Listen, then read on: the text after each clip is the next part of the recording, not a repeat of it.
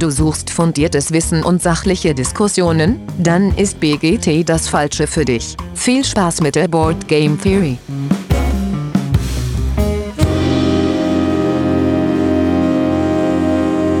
Ja, hallo liebe Hörerinnen da draußen in den Endgeräten. Schön, dass ihr alle wieder eingeschaltet habt zur Board Game Theory und heute ist der große Tag, auf den immer alle warten, also zumindest bei uns. das, was wir den letzten Monat so getan haben. Und das wird total langweilig, wenn ich das alleine machen will, so wie alle anderen Folgen auch. Und deswegen sind wir heute in großer Runde. Mit dabei ist nämlich der Alex. Alex. Ja, schönen guten Morgen, guten Tag oder guten Abend. Äh, der Dennis. Salut, ça va. Der Olli. Moin, moin und der Patrick. Guten Abend. Wunderschön. Und wenn es jetzt nicht Abend ist, Patrick, was machst du dann? Dann haben die Nix. Leute Pech, die dürfen nur abends hören. An der Stelle muss ich übrigens auch nochmal sagen, lieber Dennis, ne? Ja. Wenn man schon klaut, da muss man die Quelle auch nennen, ne? Also wer das nicht erkannt hat, der ist nicht wert. Der ist es nicht wert. Das war ja so eindeutig. Das äh, gibt es ja mittlerweile. Ganz viele Leute haben das ja mittlerweile als T-Shirt. Also so ein, so ein Boardgame Viking äh, guten Tag, guten Abend, äh, guten Morgen, guten Tag oder guten Abend. Ja, ich vergleiche alle. Gibt's das. Anzeigen ja. sind raus. Gut, also wir wollen heute über die Sachen sprechen, die wir so gezockt haben. Aber vorher gibt es ganz kurzes Feedback. Äh, war letztes Mal nämlich gar nicht so viel. Aber ich hatte mich ja dazu geäußert, dass äh, Anak ein Insert braucht und ich schon mal geguckt hatte. Darauf gab es dann eine Reihe von Empfehlungen. Und äh, mehrfach haben die Leute mich auf Blackform hingewiesen. Und Olli, du hast ja auch was von denen, ne? Genau, ich habe das für äh, Starship Captains. Ah, das sind ja so, ähm, die sind ja so aller Game Trays ja. quasi. Ähm, ja, und ganz cool. Mit dem für Starship Captains bin ich echt zufrieden. Ja, ich bin mal gespannt. Äh, ich habe es bestellt, aber es ist leider noch nicht da gekommen, dass ich hätte äh, darüber berichten können. Ähm, ja, aber es ist auf jeden Fall unterwegs. Wir haben schon mal die Karten gesleeved am Wochenende, so aus Langeweile. Wir hatten noch Sleeves übrig. Ähm, gut, dann, ähm, das war zum Prepack. Dann gibt's die Intro-Frage und da haben wir uns gefragt, äh, was hätten wir denn gerne gezockt und haben es aber nicht geschafft. Alex. Ja, ich hätte total gerne äh, Size äh, gezockt, da, seitdem ich das ja jetzt äh, seit äh, Ende Dezember beziehungsweise Anfang Januar im Schrank habe. Und habe dann auch den einen Abend, wo ich dann hier frei hatte, ähm, habe ich mich dann auch hingesetzt und wollte dann äh, solo spielen und es war dann irgendwie halb elf und habe ich gesagt, nee, komm. Jetzt, also als ich dann mit, mit dem Regeln und Aufbau durch war, habe ich gesagt, so jetzt könnte ich beginnen, habe kurz auf die Uhr geguckt. Okay, dann lassen wir das. und das hat dann noch nicht mehr geklappt. Also ich habe die Regeln jetzt einmal durch. Ich glaube, dass ich die nächste Mal die Chance habe, den großen Küchentisch in äh, Tisch, Tisch in Beschlag zu nehmen. Dann mache ich das, aber äh, ja, Size hätte ich gerne. Sehr schön. Dennis, du wolltest was sagen? Ja, da kommt ja, ist jetzt ein, ein neues Spiel angekündigt mhm. worden, am, vor vier Tagen, fünf Tagen, ne, vom Jamie und äh, äh, ich äh, freue mich schon sehr drauf, also äh, nochmal in das Universum einzutauchen, äh, sehr spannend. Expeditions, ne? Ja. Richtig. Standalone. Ich habe gar nicht, äh, wisst ihr das, äh, kann man das ähm, kombinieren oder ist es ein reines nee, Ich glaube nicht, einfach nur in dem äh, ja thematisch in dem Universum, aber ein ganz anderes Spiel. Ja, habe ich auch so verstanden. So ein bisschen, also ich finde es auch schön, dass es da wieder hingeht, aber auf der anderen Seite, was Neues ist ja auch schön. Man muss ja nicht immer die Trends der Filmindustrie mitmachen und alles wieder aufbrühen, was man noch irgendwo rumstehen hat. Aber gut, Dennis, was hast du denn nicht auf den Tisch bekommen? Ja, ich habe ein Spiel nicht auf den Tisch bekommen, was ich, was eigentlich sehr ge geplant war, dass wir es spielen. Und wir haben es jetzt auf äh, nächste Woche Sonntag verschoben. Und zwar Oath auf Deutsch hätte ich gerne gespielt. Ähm, und äh, Freunde von uns waren eingeladen zum Spielen und ähm, haben aber dann gesagt, oh nee, wir sind heute nur für kleine Spiele zu haben. Und jetzt haben wir es verschoben auf den, auf den 11. Da werden wir es aber definitiv spielen. Freue ich mich sehr drauf.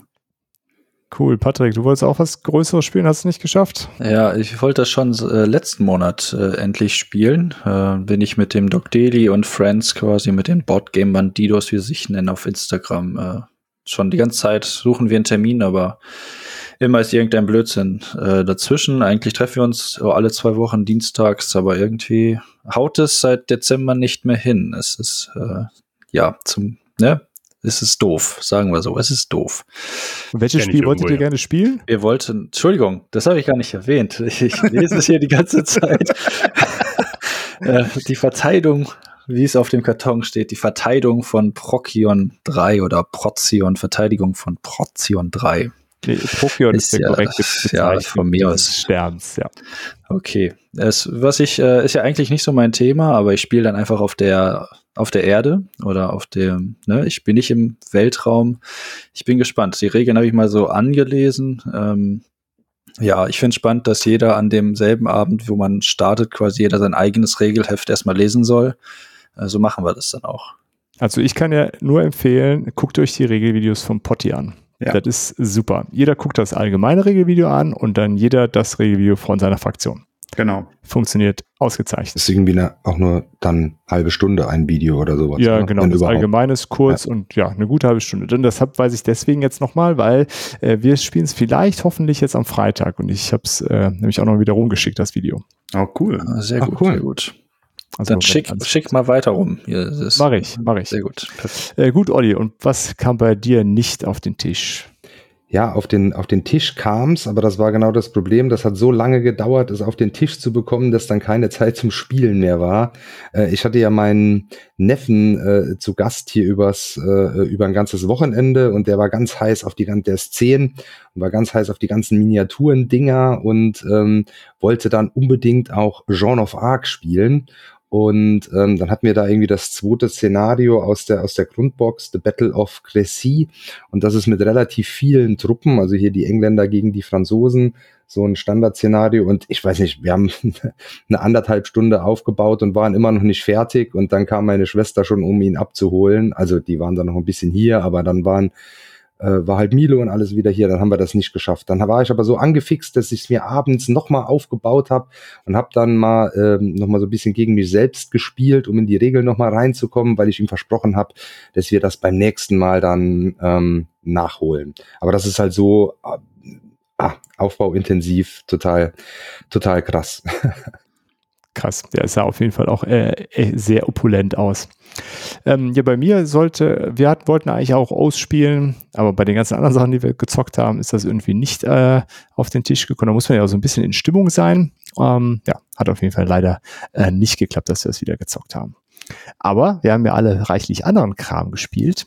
Äh, und das äh, gibt's dann wieder. Jeder darf fünf Titel nennen. Äh, und wir gehen Reihe um durch.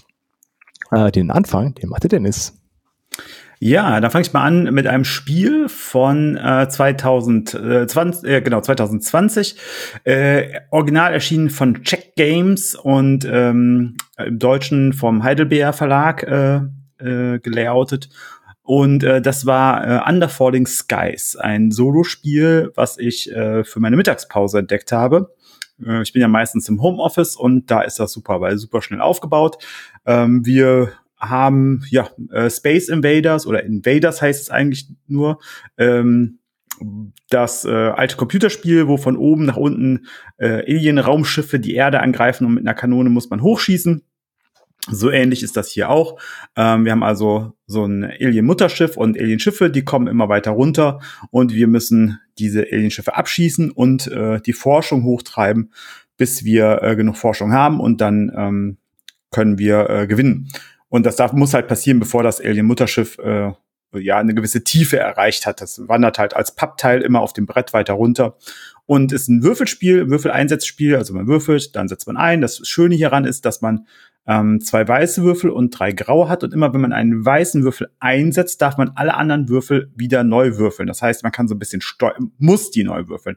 Das heißt, man kann so ein bisschen und muss ein bisschen steuern, wann setze ich die ein, wie setze ich die voran, zumal man auch so einen Bergbau ähm, Bagger hat, den man immer weiter nach vorne schieben muss und erst äh, in diesem Bereich, wo man den nach vorne geschoben hat, muss, äh, kann man ähm, Würfel einsetzen und das ist auch wichtig, weil man nachher ähm, ja mehrere Würfel einsetzen muss auf eine Aktion, also Forschung oder Energie, um dieses äh, Szenario zu schaffen. Genau, deswegen ist äh, Viertelstunde pro Partie, da schaffe ich äh, in der Regel in meiner Mittagspause zwei Stück von, sehr entspannt und äh, macht mir gerade sehr viel Freude als Solospiel. Sehr cool. Laut Wikipedia heißt es übrigens Space Invaders tatsächlich, das Spiel. Ah, okay, dann hatte ich das äh, falsch im Kopf. Äh, cool. Dann, äh, Olli, was äh, gab es bei dir? Ja, bei mir gab's ähm, Dorfromantik. Ähm, ist ja so ein bisschen, habe ich das Gefühl, ein Spiel, das derzeit ähm, etwas spaltet. Die äh, einen handeln es schon als äh, klaren Spiel des Jahres Anwärter, ähm, bei anderen ist es dann aber auch irgendwie so der totale Flop und ultra boring.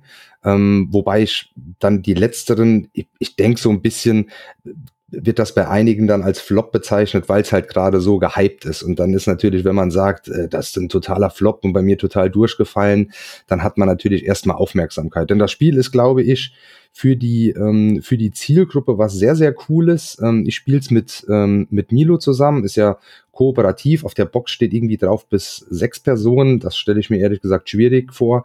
Ähm, zu zweit geht das allerdings ähm, sehr, sehr schön. Und ist ja so ein Plätschen-Legespiel mit so ein bisschen ja, Legacy-artigem. Äh, also du machst nach und nach nochmal Boxen auf. Ähm, das Ding ist, du hast erstmal irgendwie drei oder vier verschiedene Landschaften. Es gibt Städte, Wälder, ähm, so, so äh, Äcker, ähm, dann ähm, Zuggleise äh, und Flüsse. Und zu all denen gibt es auch Auftragskarten, wie viele von denen du aneinander haben musst. Und die deckst du so nach und nach auf und puzzelst dann deine Landschaft und sammelst so Punkte zusammen. Und dann hast du halt so ein, so ein Kampagnensheet, wo du basierend auf den Punkten dann Erfolge einträgst und nach und nach neue äh, Boxen aufmachen kannst mit neuen Plätschen und neuen Funktionalitäten. Also so nach und nach äh, kommen immer mehr Regeln ähm, dazu. Und das macht super Bock. Das ist total simpel, ähm, aber das macht einfach, einfach Spaß, da auf Punktejagd zu gehen und dann, ah, und jetzt muss ich die Herausforderung noch schaffen, um die Box aufzumachen. Und ähm, ja, gefällt mir wirklich äh, unheimlich gut. Klar ist das jetzt kein Kenner oder Expertenkracher oder was auch immer, ähm, aber es ist ein super entspanntes Spiel, ähm, das aber trotzdem irgendwie herausfordernd ist, weil du willst immer äh, ja hier noch mal ein bisschen mehr rausholen und da noch mal den Highscore knacken. Ja, macht mega Laune, finde ich. Sehr cool, Dennis, was meinst ja, du? Ich wollte nur unterstützen, was Olli gesagt hat, weil ich finde es auch ein super Spiel. Ich habe es bis jetzt einmal gespielt bei einem Kumpel und äh, finde auch zu, gerade zu zweit entfaltet es so richtig cool seine seine Möglichkeiten. Kann mir das auch nicht zu sechst vorstellen, aber ähm, ja würde auch sagen, also zu zweit mit dem okay, ich habe hier keinen Euro-Kracher oder whatever, sondern ich habe einfach ein schönes sehr belohnendes Plättchenlegespiel, finde ich das großartig. Und gerade wenn man irgendwie, glaube ich, eine Partnerin oder einen Partner hat, ähm, die nicht so spielbegeistert sind, kann man die, glaube ich, damit ja. super gut abholen. Ja, also total. deswegen finde ich äh, auch alle, ich kann das, also ich finde es auch sehr oft sehr vorgeschoben, was ich lese an negativen Sachen. Also es gibt bestimmt berechtigte Kritik, will ich gar nicht sagen, aber es sind manche Sachen, die man liest, sind vorgeschoben, so nach dem Motto, ja, da lege ich einfach nur Plättchen aus. Ja, wie bei Carcassonne. Und wir sind alle begeistert von Carcassonne. Also, die sind alle froh, dass es das gibt. Ja. Deswegen, also, bin da ganz bei Olli, kann das auch nicht verstehen. Ja, wir, so die Vielspieler äh, neigen manchmal vielleicht auch dazu. Wenn es dann nur so ein äh, seichtes Spiel ist, dann kann es ja nicht so, so ist. Wenn es nicht irgendwie 50.000 Mechaniken gibt und ich äh, ganz viel nachdenken muss, dann kann es ja nichts Gutes sein. Aber ja, genau so. Da habe ich dann auch schon gehört, ja, und wird ja schon als Spiel des Jahres gehandelt. Das würde ja passen, äh, äh, weil die haben sowieso alle keinen Plan und da wird ja sowieso immer nur. Und das ist immer so das Ding, wo ich, ich finde das so krass, dass immer auf diesem Spiel des Jahres und Kennerspiel des Jahres so rumgehackt wird, dass die Leute nicht einfach mal kapieren, für welche Zielgruppe das ist. Das ist halt nicht für uns ähm, sondern ähm, ja für die Leute, die sich eben nicht intensiv mit Spielen beschäftigen. Äh, und das finde ich dann immer irgendwie total ähm, strange, äh, ja, diese ganzen und, Diskussionen. Und wenn das, wenn das, wenn das das Spiel des Jahres wird, unterschreibe ich das sofort. Ja. Bin ich sofort dabei. Ja, ich habe es jetzt nicht gespielt, aber ich, das, selbst was, was heißt, ich sage noch nicht mal nichts für uns, weil das stelle ich bei, bei, bei unserer Sammlung auch immer wieder fest. Da sind viele Schwergewichte drin und es ist dann oft schwierig, die auf den Tisch zu bekommen. Da hat man eigentlich Bock drauf, aber wie du gesagt hast, Alex, ne, dann sitzt man dann da abends um halb elf und nee, jetzt fange ich doch nicht schon noch Size an. Das äh, ist dann irgendwie dann zu krass. Deswegen ja, so eine gute mit, Mischung. Mit, mit, mit, nichts für uns meine ich halt diese Auszeichnung an sich. Das Ach ist so, ja irgendwie so eine Art ja, Kaufempfehlung genau. für Leute, die sich halt nicht ja. intensiv äh, mit Spielen und sowas ah, beschäftigen. Genau. Ähm, ich sag nicht, dass die, die Spiele, also Dorfromantik habe ich ja gerade gesagt, gefällt mir auch super gut, aber diese Auszeichnung, ähm, ja. ja. Und wie jeder weiß, fängt man abends um halb elf mit Eclipse an und nicht mit Scythe. Genau. Richtig, richtig. Ich dachte nach der Runde Ich bin um halb elf fertig mit dem Aufbau. nee, das nicht, das, das nicht. Da musst du um elf mit anfangen. Okay, perfekt. Nur, nur, nur um mal, um mal äh, äh, das reinzuwerfen, also ich glaube, äh, Dorfromantik kriegt nur ganz große Konfer äh, Konferenz, äh, Konkurrenz äh, von Familia Tales. Also ich habe das zwar nicht, aber das, was ich bisher gelesen habe und gehört habe, könnte Familia Tales auch noch ein heißer Anwärter auf äh, Spiel des Jahres sein. Ja, und wir haben ja, Dirk hat ja schon letztes Mal äh, gesagt, dass er Flamecraft auch äh, als, als äh, sehr gutes Spiel erachtet. Ich glaube, dieser Jahrgang wird echt stark. Bold Prediction jetzt sehr starker Spiel des Jahres äh, Jahrgang. Ja, bin ich mal gespannt. Ja, Bei Familia, Familia Tales wäre für mich dann eher in dem, schon in dem Kennerpreis drin. Ja? Ja. Okay. Dann Kenner. Vielleicht. Vielleicht auch nicht.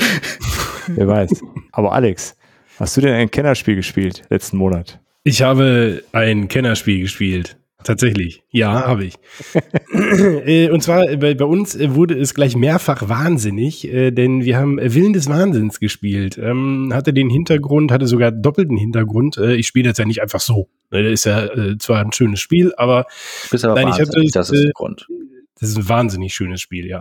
Nein, ich hatte es äh, endlich geschafft, alle Miniaturen fertig zu bemalen. Ich hatte es ja damals mit der, mit der Boardiex, als wir unsere Challenge da äh, gestartet haben, haben wir ja mit Willen des Wahnsinns begonnen und ich musste dann halt ein paar Mal aussetzen, weil ich es nicht hingekriegt habe und habe die dann einfach liegen lassen. Und irgendwann habe ich einen Rappel gekriegt, als ich diesen Karton aufgemacht habe und sah da noch diese sechs unbemalten Miniaturen. Und dann habe ich gesagt, so jetzt mache ich das Ding fertig. Und just in dem Moment, als ich alles fertig hatte, äh, habe ich gesagt, gut, da müssen wir jetzt auch spielen.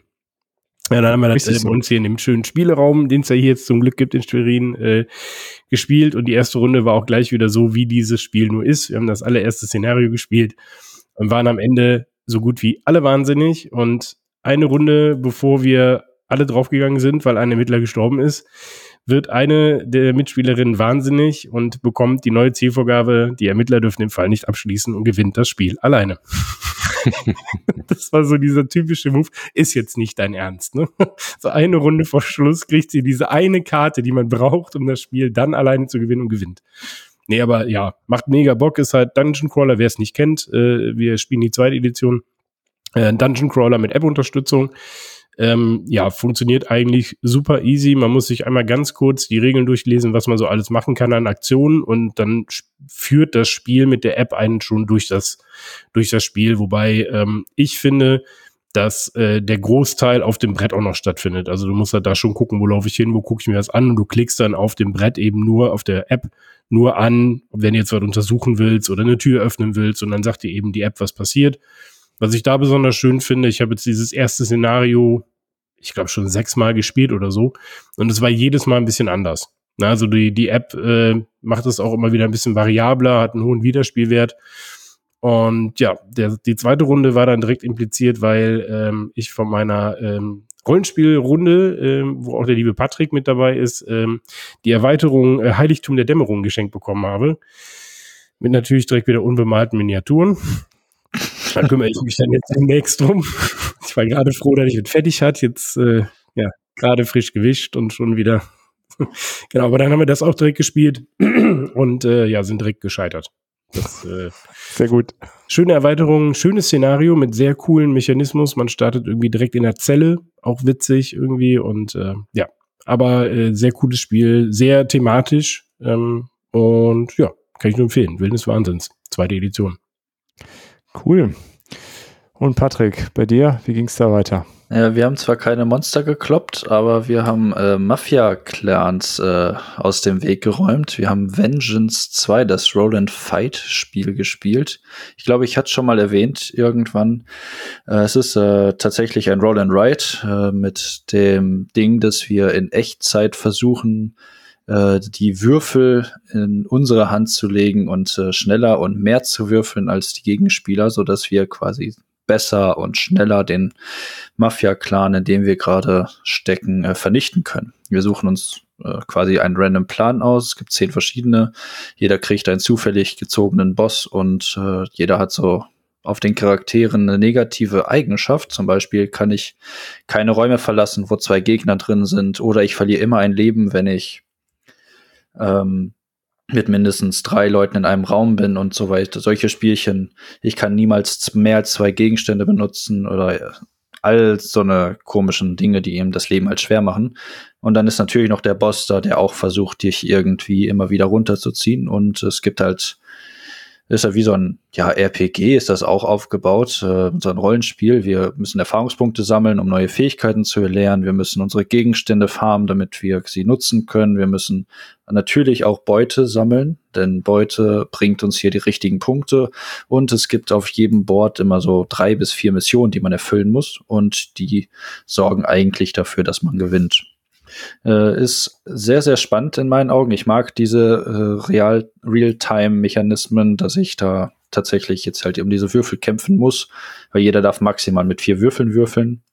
Und es gibt halt so einen Pool mit bis zu 30 Würfeln.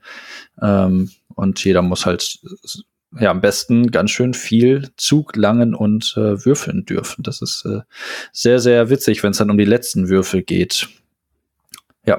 Also schlägt das man sich auch am Tisch quasi man, um die Würfel. Richtig, das Roll and Fight ist nicht nur der Kampf gegen die Gang, sondern auch der Kampf um die Würfel. Okay, es geht ja dann heiß her. Ähm, sehr spannend. Sehr, sehr spannend, ja. Ich, äh, ich weiß noch nicht, wie. Ich habe Season 2, ich weiß nicht, was Season 1 anders macht oder ob es wirklich aber nur neue Charaktere und neue Pläne sind, aber ähm, ich weiß gar nicht, nimmt das denn nicht Bezug auf das Miniaturenspiel?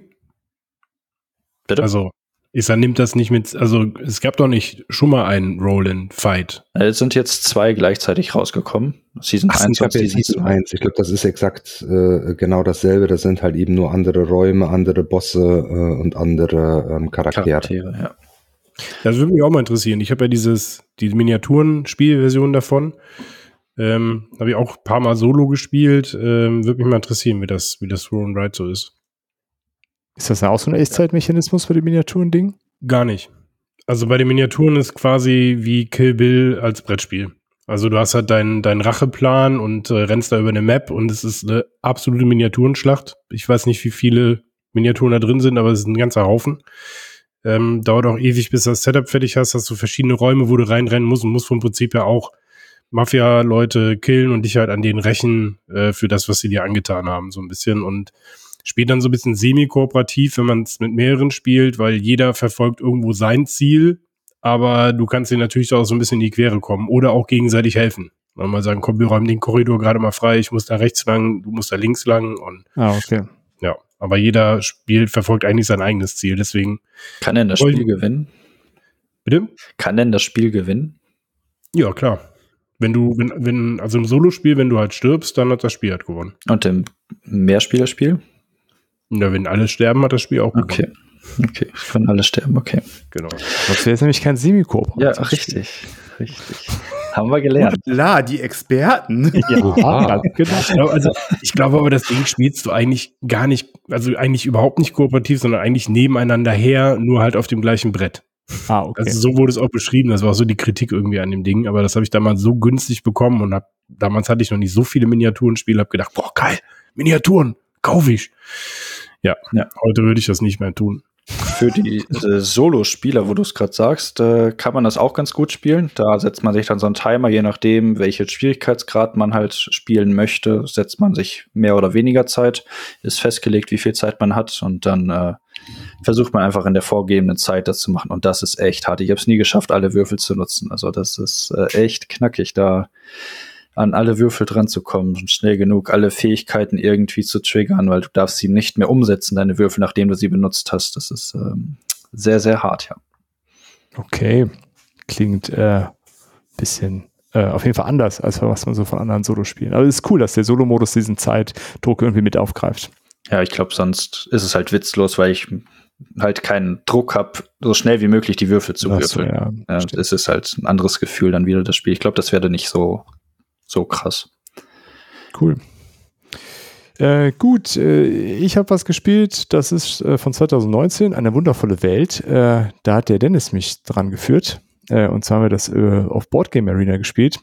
Ähm, Wundervoll. Wundervoll war es. Also geht so. ähm, also, so, wo fange ich an? Genau. der Dennis hat vorgestellt, wir spielen eine wundervolle Welt. Dann haben wir das zu viert gemacht. Das ist, hat viel zu lange gedauert. Das Spiel war nicht scheiße. Viert. Das war scheiße. scheiße ja. Genau, also über Boardgame Arena entweder Echtzeit äh, dann zu viert, aber nicht äh, asynchron. Äh, und zwar, warum hat mir das nicht gefallen? Weil äh, das, was ich in meinem Zug mache, ist zu irrelevant dafür, dass ich da irgendwie einen Tag drauf warten muss. macht, gar kein, äh, macht gar keine Freude. Aber was äh, cool ist, ähm, äh, zurzeit geht's gerade noch so. Äh, aber was halt mega cool ist, ist äh, als Solospiel. Und das, äh, glaube ich, funktioniert auch solo einfach am Tisch super gut, sondern irgendwie in zehn Minuten mit durch. Und es ist so ein schönes Optimierungsding, weil äh, ich drafte Karten und äh, in einem Solo-Modus kriege ich zweimal fünf Karten. Die kann ich dann welche von außen. Ich kann auch nochmal durchtauschen, indem ich zwei abwerfe und aus einer Auswahl von fünf eine auswählen darf. Ähm, so, und ich kann die Karten entweder bauen oder ich kann die recyceln und dann kriege ich die Ressource, die abgedruckt ist, um die irgendwo auf eine andere Karte zu setzen, die dann irgendwann fertig ist und dann Ressourcen produziert. Und der Witz bei dem Spiel ist, äh, dass es mehrere Produktionsphasen gibt von Ressourcen, die da produziert werden. Wenn ich in der Phase 1 etwas fertig kriege, was in der Phase 2 produziert, dann wird das dann auch schon direkt produzieren. Und das ist echt ein lustiges Puzzle und einige geben halt viele Punkte am Ende. Ja, äh, finde ich, ich habe bestimmt jetzt äh, bestimmt 40 Partien Solo gespielt. Oh, wow. Ja, weil es echt so schnell weg, weg zu zocken ist zwischendurch, Mittagspause, irgendwie zwei, drei Runden. Ähm, super lustig. Ja, das spiele ich nicht in meiner Mittagspause, aber wenn ich äh, zwischen Meetings oder so eine Pause habe von so zehn Minuten, dann äh, spiele ich das auch mal eben eine Runde. Das ist ja. super. Das Und macht echt da, so viel äh, Spaß. Ja, super vielen Dank, dass du mir das äh, gezeigt hast, weil äh, als das rausgekommen ist, das wurde ja irgendwie, ging ganz schön rum, so in meiner Erinnerung. Ja. Ähm, und das, das Cover und das ganze Zeug hat mich so null angesprochen. Ich wusste gar nicht, was das für ein Spiel sein soll.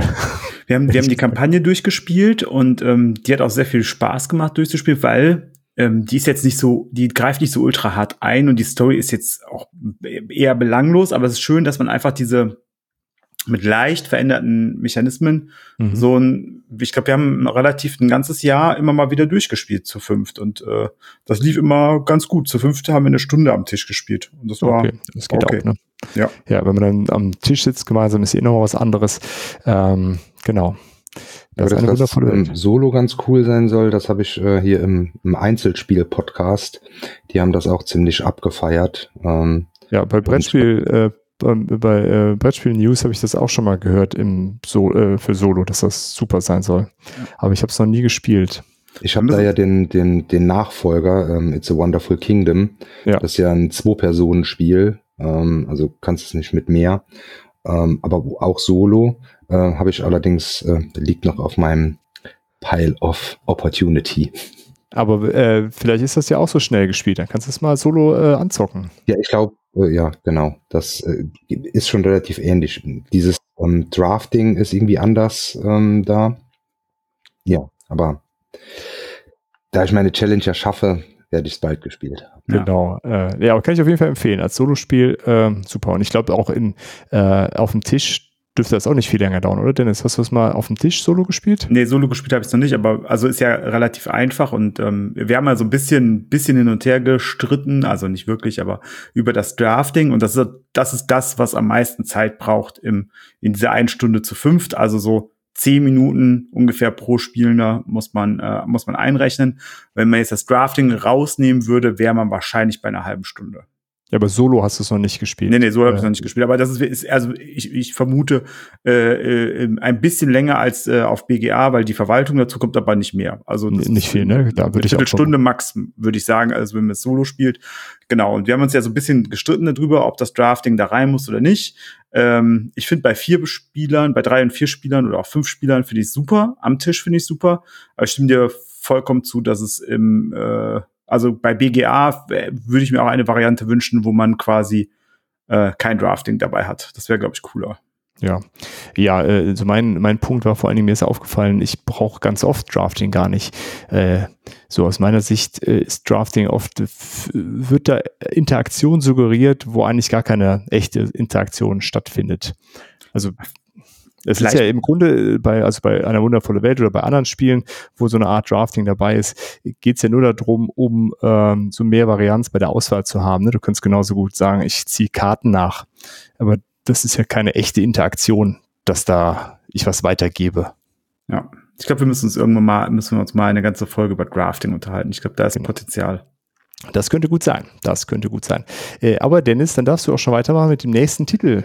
Ja, und das ist auch ein Spiel, was äh, digital gespielt wurde und äh, was ich mit dem Patrick und dem äh, Jan aus Kiel gespielt habe. Und zwar haben wir Nemesis gezockt. Ähm, und äh, von 2018 ähm, von American Realms und ähm, das war sehr cool, äh, wie ich fand. Ähm, der Jan hat den Wissenschaftler gespielt, der Patrick hatte den Soldaten, ich hatte den Mechaniker und äh, was ich, also was ich so großartig finde an dem Spiel, sind einfach die Geschichten, die dabei entstehen. Also ich hatte den Auftrag, dass ähm, alle äh, Räume erkundet sein mussten und äh, ich musste äh, äh, auf dem Weg zur Erde sein. Ähm, mh, ja, genau, und ich musste mich halt retten. Also mehr musste ich aber auch nicht tun, als war mein Auftrag, den ich hatte.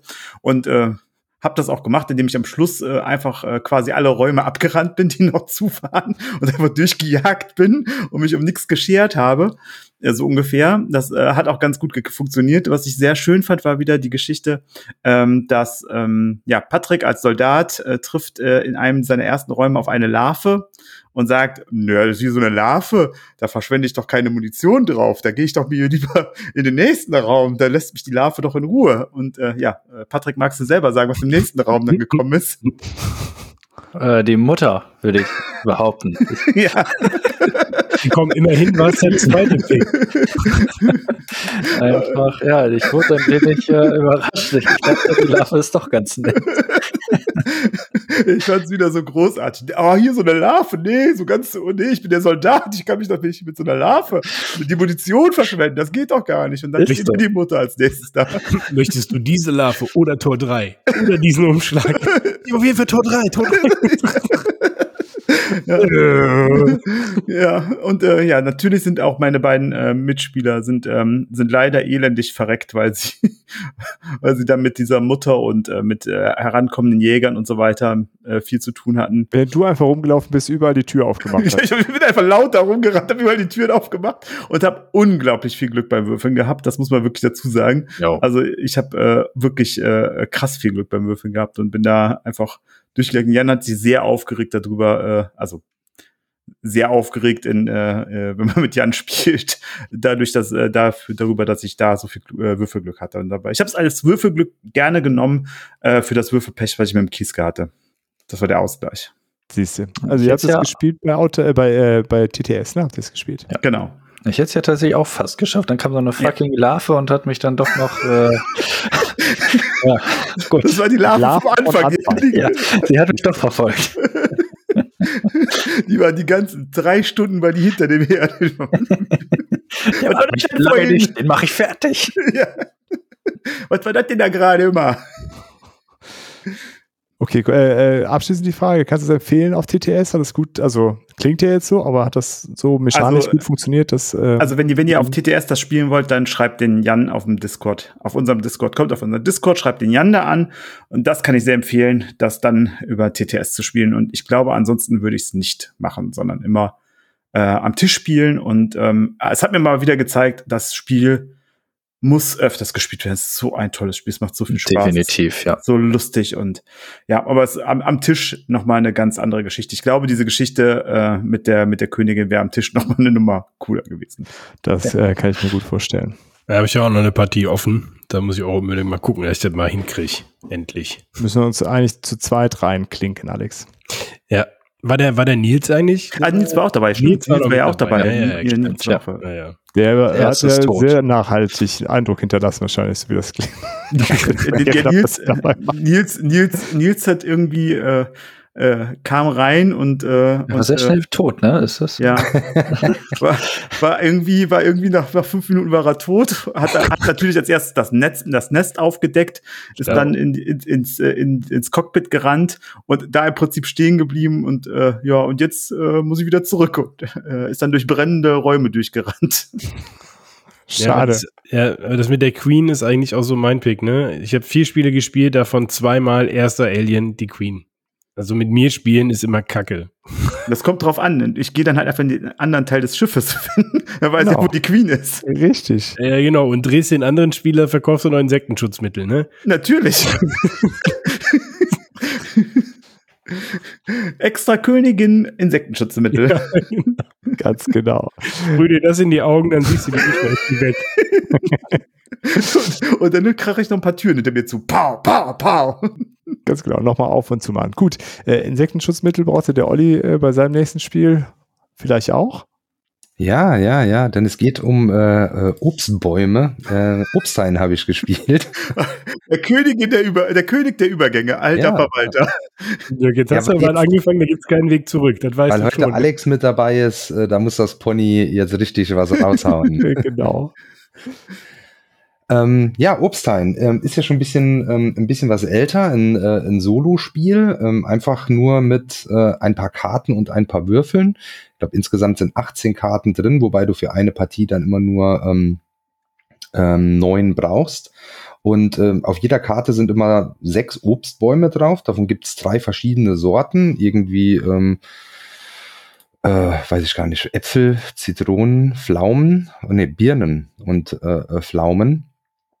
Und die Karten musst du dann, ähm, du, du ziehst dann immer eine, eine, eine Karte nach und musst die so platzieren aufeinander, dass immer nur die gleichfarbigen Bäume aufeinander liegen. Und darüber, ähm, wenn du dann eine Karte über eine andere liegst, und da liegen jetzt eben zwei gleichfarbige Bäume, dann ist der Würfel irgendwie eine Eins. Und wenn du dann das nochmal drüber legst, dann wird der zu einer Drei äh, und dann zu einer, ähm, zu einer Sechs. Und musst dann eben so mit diesen neuen Karten möglichst viele Punkte machen. Und das ist äh, ähm, eine ziemliche Knobelei und macht echt, also einfach mal so für äh, alleine geht ruckzuck ähm, und macht schon Spaß. Und da muss man erst mal reinkommen. Also ich bin jetzt noch ganz, ganz, ganz weit weg, äh, ähm, da irgendwie so in die Scores zu kommen, die mal so ansehnlich wären, weil das ist, äh, ich denke, irgendwann hast du das äh, durch, weil dann hast du, wenn, wenn du das so drauf hast, ähm, aber dann gibt es jetzt ja auch schon äh, Citrus Hain, heißt das, glaube ich, der, der, der Nachfolger, der nochmal so zusätzliche Wertungskarten oder sowas hat.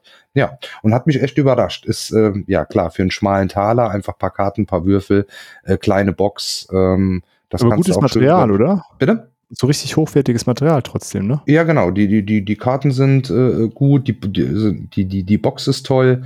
Ja, also finde ich, ähm, finde ich wirklich toll.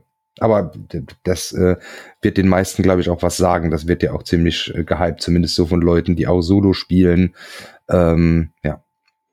Habe ich äh, auch auf jeden Fall schon mal gehört. Ich hatte mich ja damals dann für äh, Sprolopolis entschieden statt Obstheim. Ähm, wobei das finde ich noch knobeliger tatsächlich. Also so Obstheim würde ich auch gerne mal ausprobieren, ehrlich gesagt. Ja. Gut, so Alex, pass auf, jetzt halte ich fest.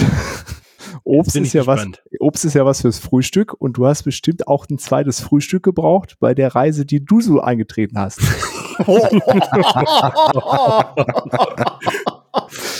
Okay, aber es ist leider nicht Reise durch Mittelerde, sondern das fast, Kartenspiel. Aber fast. Sehr gut, sehr gut, sehr gut. nee, ja, genau. Äh, das ist nämlich die Reise durch den Düsterwald, habe ich gespielt. Und zwar ja. aus dem äh, Kartenspiel äh, Herr der Ringe ähm, das LCG und zwar da die Neuauflage von 2022 ist ja bei Fantasy Flight bzw. Asmodee erschienen. Und äh, das ist auch eine ganz besondere ähm, Box, die ich da habe. Die habe ich nämlich damals äh, im letzten Jahr beim lieben Ray äh, gewonnen, bei seinem Gewinnspiel, äh, als er 3000 Follower hatte. Und da sollten wir so ein Foto mit unserem Lieblingscharakter aus Herr der Ringe machen. Und dann habe ich den Gimli gegeben und habe dann tatsächlich das Community Rating äh, durch äh, diverse Bestechungen äh, gewonnen. Ähm, sonst kann ich das gar nicht anders erklären. Äh, genau, aber auf jeden Fall. Für so eine Axt doch gut ist. genau. Wofür die gute alte Bedrohung äh, noch gut ist. Ähm, äh, genau, also das Spiel, ähm, ja, ist halt ein, äh, ein äh, Kartenspiel. Also wir, wir kloppen uns quasi einmal quer durch Mittelerde und ähm, haben immer ein Deck, äh, was eine bestimmte ähm, Art hat. Also wir, es gibt zum Beispiel Führungsdecks, es gibt äh, Wissensdeck, es gibt äh, die anderen habe ich gerade gar nicht mehr im Kopf. Ähm, weil, Genau, Taktik, genau. Das habe ich natürlich am Anfang genommen, weil im, im Taktik-Deck sind zwei Zwerge drin. Ähm, genau, also jedes Deck hat halt ähm, drei Helden, die da mitmachen und ähm, ja, dann verschiedene äh, Verbündete, die man halt ausspielen kann. Es gibt Effekte, Verstärkungen, ähm, die man ausspielen kann und man muss immer darauf gucken, Sphären, so heißt es, Sphärendecks. Genau, und man muss immer schauen, wenn man gemischte Decks spielt, dass dann die Sphäre, die man spielen möchte, jeder Held bekommt pro Runde am Anfang eine Ressource, dass die Sphäre mit der Ressource, die man ausgeben möchte, übereinstimmt. Das heißt, ich will eine Karte aus dem ähm, Geist-Deck spielen, dann muss ich darauf achten, dass ich die nur mit den Dingern von dem Helden aus dem Geistdeck bezahlen kann. So, am Anfang spielt man eigentlich mit einem Deck, wo dann nur eine Sphäre drin ist. Da habe ich dann gleich das Taktik-Deck genommen, weil da, wie gesagt, zwei Zwerge drin sind. Bin dreimal kläglich gescheitert. Und zwar auch schon so, dass ich gemerkt habe, schon so in einer Viertelstunde, das wird nichts mehr. Na, weil das Problem ist, du musst halt immer über äh, Willenskraft einen Progress auf dein Abenteuer kriegen. Da werden dann so Marker draufgelegt ähm, und du musst es halt schaffen, äh, eine bestimmte Anzahl von Markern äh, draufzulegen, damit die nächste Karte aufgedeckt wird und das Abenteuer weitergeht.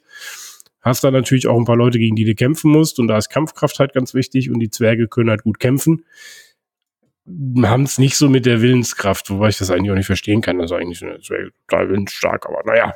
Äh, äh, genau, also sind das. keine äh, Wikinger, ne? Ja, genau, sind halt keine Wikinger. Genau, ja, und so äh, ähm, kloppt man sich, also ich habe das Solo gespielt, so kloppt man sich halt dadurch die Gegend und äh, versucht halt nicht äh, die 50 Bedrohungen zu erreichen. Und ja, es ist ein also es hat auch ein, Weight von 3,4 und das würde ich auch so unterschreiben. Also das ist äh, wirklich eine echt harte Nuss, die man da knacken muss. Ähm, ist, man muss eine relativ große Frusttoleranz haben, glaube ich. Also ähnlich wie bei Arkham Horror. Ähm, glaube ich, jetzt kann man ungefähr, ich habe Arkham Horror nie gespielt, aber von den Erzählungen her würde ich sagen, es ist ähnlich. Das ist ganz gut, ja. Ja, aber es ist, es ist halt auch schnell gespielt. Na, also du spielst da jetzt nicht irgendwie zwei Stunden und verlierst dann am Ende jedes Mal, sondern du spielst halt eine halbe Stunde und hast dann verloren oder eine Dreiviertelstunde und hängst direkt nochmal und sagst, okay, dann nochmal und anders. Also verlierst in den zwei Stunden einfach viermal statt einmal, aber ja. So, genau. jetzt, also ich muss sagen, es hat mich äh, nach, nach ganz langer Zeit nochmal wieder angelacht, weil ich mir gedacht habe, Mensch, pack's nochmal aus und, und spiel nochmal, weil ich irgendwie ja, Flippermania noch darum liegen hatte und nee, ach, jetzt neue Regeln lernen und da war ich noch fit. Dann habe ich gesagt, komm, jetzt äh, nochmal zocken. Und solo kann ich das wirklich nur empfehlen. Es ist äh, auf dem Tisch relativ klein. Äh, man braucht nicht mega viel Platz, äh, schnell aufgebaut, schnell runtergespielt, schnell verloren. Schönes Spiel. Wie stark ist das Deckbau-Element da drin? Genau, Musst das ist halt, wenn man, also wenn man will, kann man sich halt ein komplettes Deck zusammenbauen. Ne, da gibt's dann eben wieder Regeln. Ich hasse Deckbuilding. Also ich mag das gar nicht. Äh, es gibt aber eine sehr schöne, sehr schöne Internetseite, ähm, die reiche ich gleich noch nach. Da muss ich nämlich nochmal nachgucken. Ähm, auf der gibt es schon äh, zig gebaute Decks aus der Community. Und es werden auch im, äh, im Regelwerk äh, eigene, einige ähm, Deck-Vorschläge schon gemacht. Oder man spielt halt mit den äh, Standard-Decks, ähm, die es von Anfang an gibt. Aber ja, da habe ich halt schon gemerkt, solo ist es mit einem Ein-Sphären-Deck äh, wirklich äh, sehr, sehr schwierig. Das war für mich der Grund, warum äh, ich das wieder verkauft habe, weil mir das so vorkam, dass so von den drei großen LCGs das auf jeden Fall das Deckbau intensivste ist, ähm, weil gerade wenn es dann an spätere Szenarien geht, da musst du, glaube ich, äh, äh, Decks bauen. Äh, und das ist ja so, dass das bei Arkham finde ich irgendwie so ganz cool. Da ist das ja so nach und nach, wo du dein Deck verbesserst. Und bei, bei Marvel Champions kannst du eigentlich alles mit den Standard-Decks spielen, weil ich auf so Deckbau auch überhaupt gar keinen Bock hab. Bei Herr der Ringe, da musst du dich, glaube ich, schon so ein bisschen da reinfuchsen. Oder du musst eben zumindest auf einer Internetseite nach passenden Decks gucken. Genau, die ist, äh, habe ich jetzt auch gerade gefunden, äh, im äh, Rings DB. Also wie der Ring, wie die Ringe auf Englisch und dann DB für wahrscheinlich Datenbank. Deckbuilding. Deckbuilding. Deutsche Bahn. Deutsche Bahn. Verschieden ist ja quasi wie das Arkham DB dann, ne? Ah, okay. Siehst du, ja, ich bin gar nicht in dieser Welt der LCGs. Das war mein erstes LCG, was ich gespielt habe. Ich bin ich ja gar nicht drin in der Welt. Ich habe ja beide gespielt und ja, ich kann das voll äh, so wie Olli das sagt, das passt vollkommen. Also Arkham Horror kannst du auch eigentlich die Standard-Decks nehmen und es gibt ja immer einen stetigen Progress da und es ist alles immer wundertoll, dass du weiterkommst, aber da musst du echt bei Herr der Ringe, ja, da musst du dich echt erstmal eine Stunde mit äh, den Grunddecks beschäftigen, dann guckst du die Karten an, die du noch hast und dann hast du noch mal drei Wochen Deckbuilding vor dir, aber äh, es gibt tatsächlich einen Punkt, den ich stärker finde an äh, Herr der Ringe und zwar, dass ich die Charaktere, die, das Deck, was ich benutze am Anfang dann weiternehme in die nächsten Kampagnen und weiterentwickeln kann. Und ich spiele mit, die Decks wenn entwickeln du, sich mit den Kampagnen weiter. Wenn du im Kampagnenmodus spielst. Genau. Richtig, genau. Das finde ich äh, ziemlich der cool. ist neu, oder? Ja, oder ja, der, der Neuauflage. Genau, ja, der Neuauflage. Weil genau das war ja, also ich hatte noch die alte Version, äh, da, da gab es das gar nicht. Mhm. Das ist ja bei Arkham Horror anders, da muss ja jedes Mal quasi wieder von vorne anfangen. Ja, ist, also ich habe ich hab mir die Frage auch gestellt damals. Ähm, ich meine, gut, dadurch, dass ich das Ding dann gewonnen hatte, hat sich die Frage nicht mehr so groß gestellt. Und ich habe auch, auch wenn ich jetzt äh, halb gesteinigt werde, auch einfach mit äh, Lovecraft und so nicht so viel am Hut. Also die Lore von Herr der Ringe ist mir deutlich zugänglicher und habe ich deutlich mehr Bock drauf als auf Lovecraft. Aber die Story kommt schon viel cooler bei Arkham rüber als bei, bei dem Herr der Ringe. Aber Genau, klar, ja. wenn man mit der, damit nichts anfangen kann, dann bringt das wenig. Aber Ja, ich spiele auch Willen des Wahnsinns. das Arkham ist schon wesentlich thematischer äh, als das Herr Mhm. der Ringe, finde ich. Ja, vielleicht muss ich mir das doch nochmal angucken. Weil ich hatte eigentlich gehofft, dass er nicht so deckbauintensiv ist, aber ähm, naja. Also du kannst es spielen, aber du wirst mehr Spaß haben und wenn du es tust mit Deckbuilding. Ja. Du wirst Aber mehr ich habe verzweifeln, wenn du es nicht tust. Aber ich habe ja keinen Spaß an Deck. Also möchte jemand Herr der Ringe kaufen? Ich habe so ein LCG im Angebot oder ich tausche auch gegen Arkham. Ich hätte hier noch die erste Version, also die erste Auflage rumfliegen. Also wenn jemand Interesse hat, äh, Na, ich sich zocke gerne jetzt, die- melden. ich zock jetzt die Grundbox mal durch. Ich hatte mir sowieso nicht, nicht den Plan, da jetzt äh, zu eskalieren und mir alle Erweiterungen zu holen. Ähm, ich zocke jetzt die Grundbox mal durch und dann versuche ich mir mal äh, so ein Arkham auszuleihen und dann zocke Ich glaube, auch da mal. wirst du gerade schon in der Grundbox, wenn du an das dritte Szenario kommst, das äh, hat's dann, glaube ich, schon so richtig in sich. Wie viele Szenarien sind denn da drin? drei. Drei, glaube ich. Ja. Ah, also okay. das zweite war jetzt schon heftig. Da musste man irgendwie auf die zweite Karte 16 äh, Progress kriegen. Ja, ich bin am Ende gescheitert mit vier. Bist du noch ein bisschen entfernt, Alex? Okay, gut. Ja, aber ich hatte auch schlecht gezogen. Also das ist halt immer so, es ist halt schon, also es ist halt schon hart glücklastig, glückslastig auch, ne? Also wenn du scheiß Karten auf der Hand hast und scheiß Karten in die Auslage ziehst, dann hast du auch einfach Pech. Dann kannst du auch gleich sagen, Dann komm, hast du aber dein Deck ja scheiße gebaut. Ne? So. ich mag doch keinen Deckbau. Dann schmeiß das Spiel weg. Also wir halten fest, es gibt hier ein äh, Herr der Ringe LCGs abzugeben. Meldet euch. Noch Alex. nicht. Erst zocke ich das Ding durch. Auf Gedeih Oder- und Verderb. Oder ein bisschen Nachhilfe für, für den Wikinger, wer das geben möchte. Nee, ich habe keinen Bock auf Deckbuilding, echt nicht. Der Wikinger ver vergibt einen Minijob als Deckbilder. So, da können wir drüber reden. Genau. Ja. Okay. Nee, aber macht auf jeden Fall Spaß. Also ist auf jeden Fall ein schönes Spiel. Klingt total so. Ey, komm, bei Arkham sagen auch immer alle, ja, da verlierst du ständig, da musst du hohe Frusttoleranz spielen und trotzdem hypen das alle und spielen alle. Also, Ja, das stimmt schon. es ist halt ein schweres Spiel. Das schwere Spiel heißt ja nicht, es geht ja, das bringe ich mal den kleinen Wikinger auch immer bei, es geht ja nicht um das Gewinnen oder das Verlieren, sondern dem Spaß beim Spielen. Ja, So, das stimmt. der ist definitiv gegeben. Okay. Gut, gut. Das Ganze jetzt eben, Ja. äh, äh, wenn Ja, du zwei jetzt. Sätze früher aufgehört hättest, dann hätte ich eine super Überleitung gehabt. Jetzt hast du einfach weitergeredet. Äh, naja, alles sehr verdächtig. ähm, und wie bei dir so, Patrick? Ich habe äh, zwar nicht nach Fortschritt gesucht, aber ich habe auch nach Hinweisen gesucht. Ähm, in zwar in Suspects ein neues Detektivspiel aus dem Hause Kosmos, was jetzt auch äh, ziemlich frisch ist. Ich glaube letztes Jahr auch zur Messe irgendwie mit rausgekommen.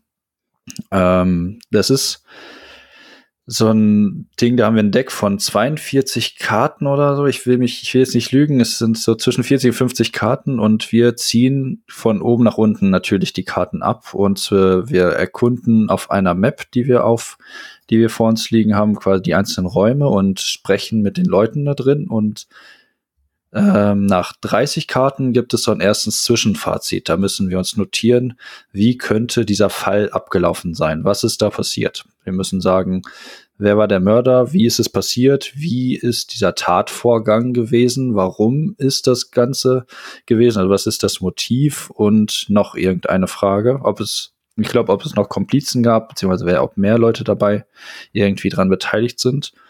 Und ähm, Du kannst zu diesem Zeitpunkt halt noch keine Ahnung haben, wenn du die falschen Entscheidungen getroffen hast im Vorfeld. Es du bist halt quasi wirklich wie so ein Detektiv, der sich überlegen muss, ich möchte jetzt erst in diesen Raum mit diesen Leuten sprechen oder gehe ich jetzt lieber in den Raum und spreche vielleicht mit diesen Räumen.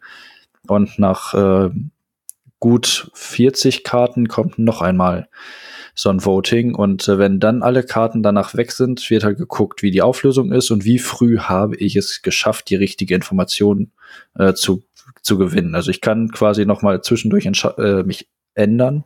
Wenn ich es dann geändert habe, habe ich halt Pech gehabt. Und dann gibt es halt Punkte, je nachdem, wie schnell ich das Ganze gelöst habe.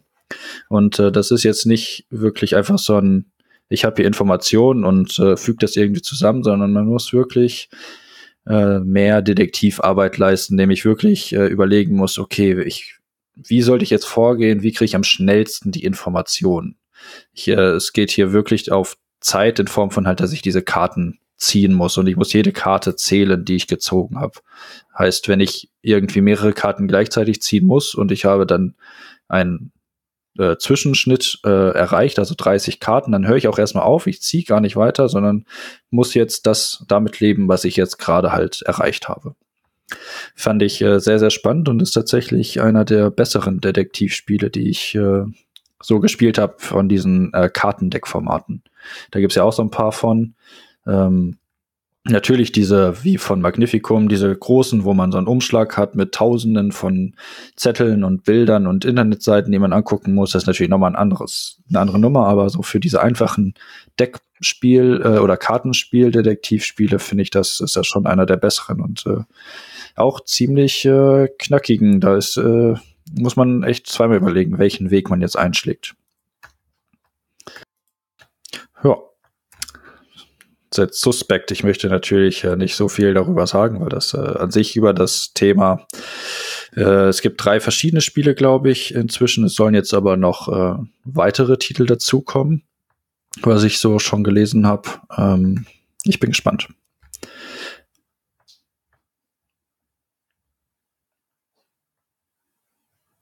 Ich höre absolut gar nichts mehr. Liegt das an mir? Du bist gemutet, oder? Kann das sein? Ich bin gemutet. Jetzt, Jetzt nicht mehr. Geil. Gut. Ähm, ja, bei mir gab es auch ein Kartenspiel Deckbau im, äh, aber im Spiel, nicht äh, vorweg. Wir haben eher uns End gespielt äh, und auch direkt ein paar Mal. Ähm, ja, ist auf Deutsch bei Frosted Games, äh, bei Peg mit Pegasus zusammen erschienen. Äh, ja, und wird ja glaube ich, zu Recht äh, gut gefeiert als so ein kooperatives Deckbauspiel mit so einem, äh, ja, irgendwie so einem ganz kruden Fantasy-Setting. Äh, und wie ist Ende der Welt und wir müssen uns in so einer letzten Festung der Menschheit gegen irgendwelche riesigen Monster da äh, erwehren und sind Riftmagier und oder Rissmagier auf Deutsch, genau. Ähm, ja, und der, äh, der Trick dabei ist so ein bisschen ähnlich wie bei Dominion und anderen Deckbauspielen. Wir haben so eine Auslage, da kaufen wir Sachen. Wir haben drei verschiedene Arten von Sachen, die wir kaufen können. Kristalle, Artefakte und Zauber. Äh, mit äh, Kristallen können wir, das ist quasi das Geld, damit können wir andere Sachen kaufen, entweder größere Kristalle, äh, Artefakte oder Zauber. Artefakte sind so Hilfsmittel, die machen verschiedene Sachen, die können heilen, die können irgendwie ähm, die, diese Feste heilen, die können uns selber heilen und Zauber machen äh, Schaden am Ende des Tages. Äh, ja, und dann, ähm, wenn man dran ist, spielt man so, so viel Karten, wie man möchte, aus. Äh, man kann äh, aber nur, man hat äh, vier Risse und unter je nachdem, was man für einen Charakter genommen hat, äh, sind einige da schon von aktiv oder eben nicht. Und ähm, ich kann nur an einen aktiven Riss äh, einen Zauber spielen. Das heißt, am Anfang kann ich relativ wenig Zauber ausspielen und muss dann gucken, dass ich die, diese Risse alle aktiviere. Es gibt dann auch so Spezialfähigkeiten, die man triggern kann. Äh, genau, das ist ähm, da, da gibt es noch die Besonderheit, ich mische nie meinen Stapel, also der, der wird in einer bestimmten Art und Weise, werden diese Karten auf den Ablagestapel gelegt und dann wird es am Ende umgedreht und ich ziehe dann wieder davon nach. Ähm, da habe ich jetzt auch immer schon wieder gehört, dass das eigentlich nur so ein Gimmick ist und völlig irrelevant fürs Spiel, könnte man genauso gut mischen. Ich habe da mal ganz äh, kurz, ja. Das eine, die einen sagen so, die anderen sagen aber, da, da hast du, das ist so total super, du hast einen mega Einfluss darauf. Und manche sagen sogar, ja, das ist eigentlich ja schon fast broken, wenn man sich da einmal seine Engine aufgebaut hat mit den Karten und dann läuft das einfach so durch. Das Gefühl habe ich da irgendwie voll gar nie. Also, dass ich da so einen riesen Einfluss hätte oder so. Äh, also, ja, also so einen riesen Einfluss weiß ich auch nicht. Also dadurch, dass du es nicht mischst, hast du zumindest, weil ähm, also das erste, was du ja machst, ist, äh, du äh, spielst, also die, die Zauber werden äh, aktiviert und die landen auch als erstes auf dem Ablagestapel. Dann kannst du natürlich gucken, dass die in einer guten Reihenfolge da sind. Dann das, was du kaufst, landet da und den. Rest kannst du halt entscheiden. Ähm, so, und äh, wenn du, also kannst du schon irgendwie doof zurücklegen. Also wenn du die ganzen schwachen Zauber zuerst legst, Also so ein bisschen Einfluss, finde ich, hat man das schon. Äh. Ein, ein, bisschen schon, aber so, dass das so, also wie gesagt, ich hatte einmal mal eingehört, hat gesagt, oh, und dann baust du da einmal sowas auf und dann hast du da und dann rennt das einfach nur noch so durch und ich so, hä, so, so kommt mir das irgendwie nicht vor. Jetzt ja, habe ich das, das auch noch nicht hundertmal gespielt, aber ja. Das sind die Leute, die rechnen die auch nach dem allerersten Zug Andor bis zum Ende durch. Ja. Die können dir direkt sagen, wo die letzte Figur hin, hin muss. Schade.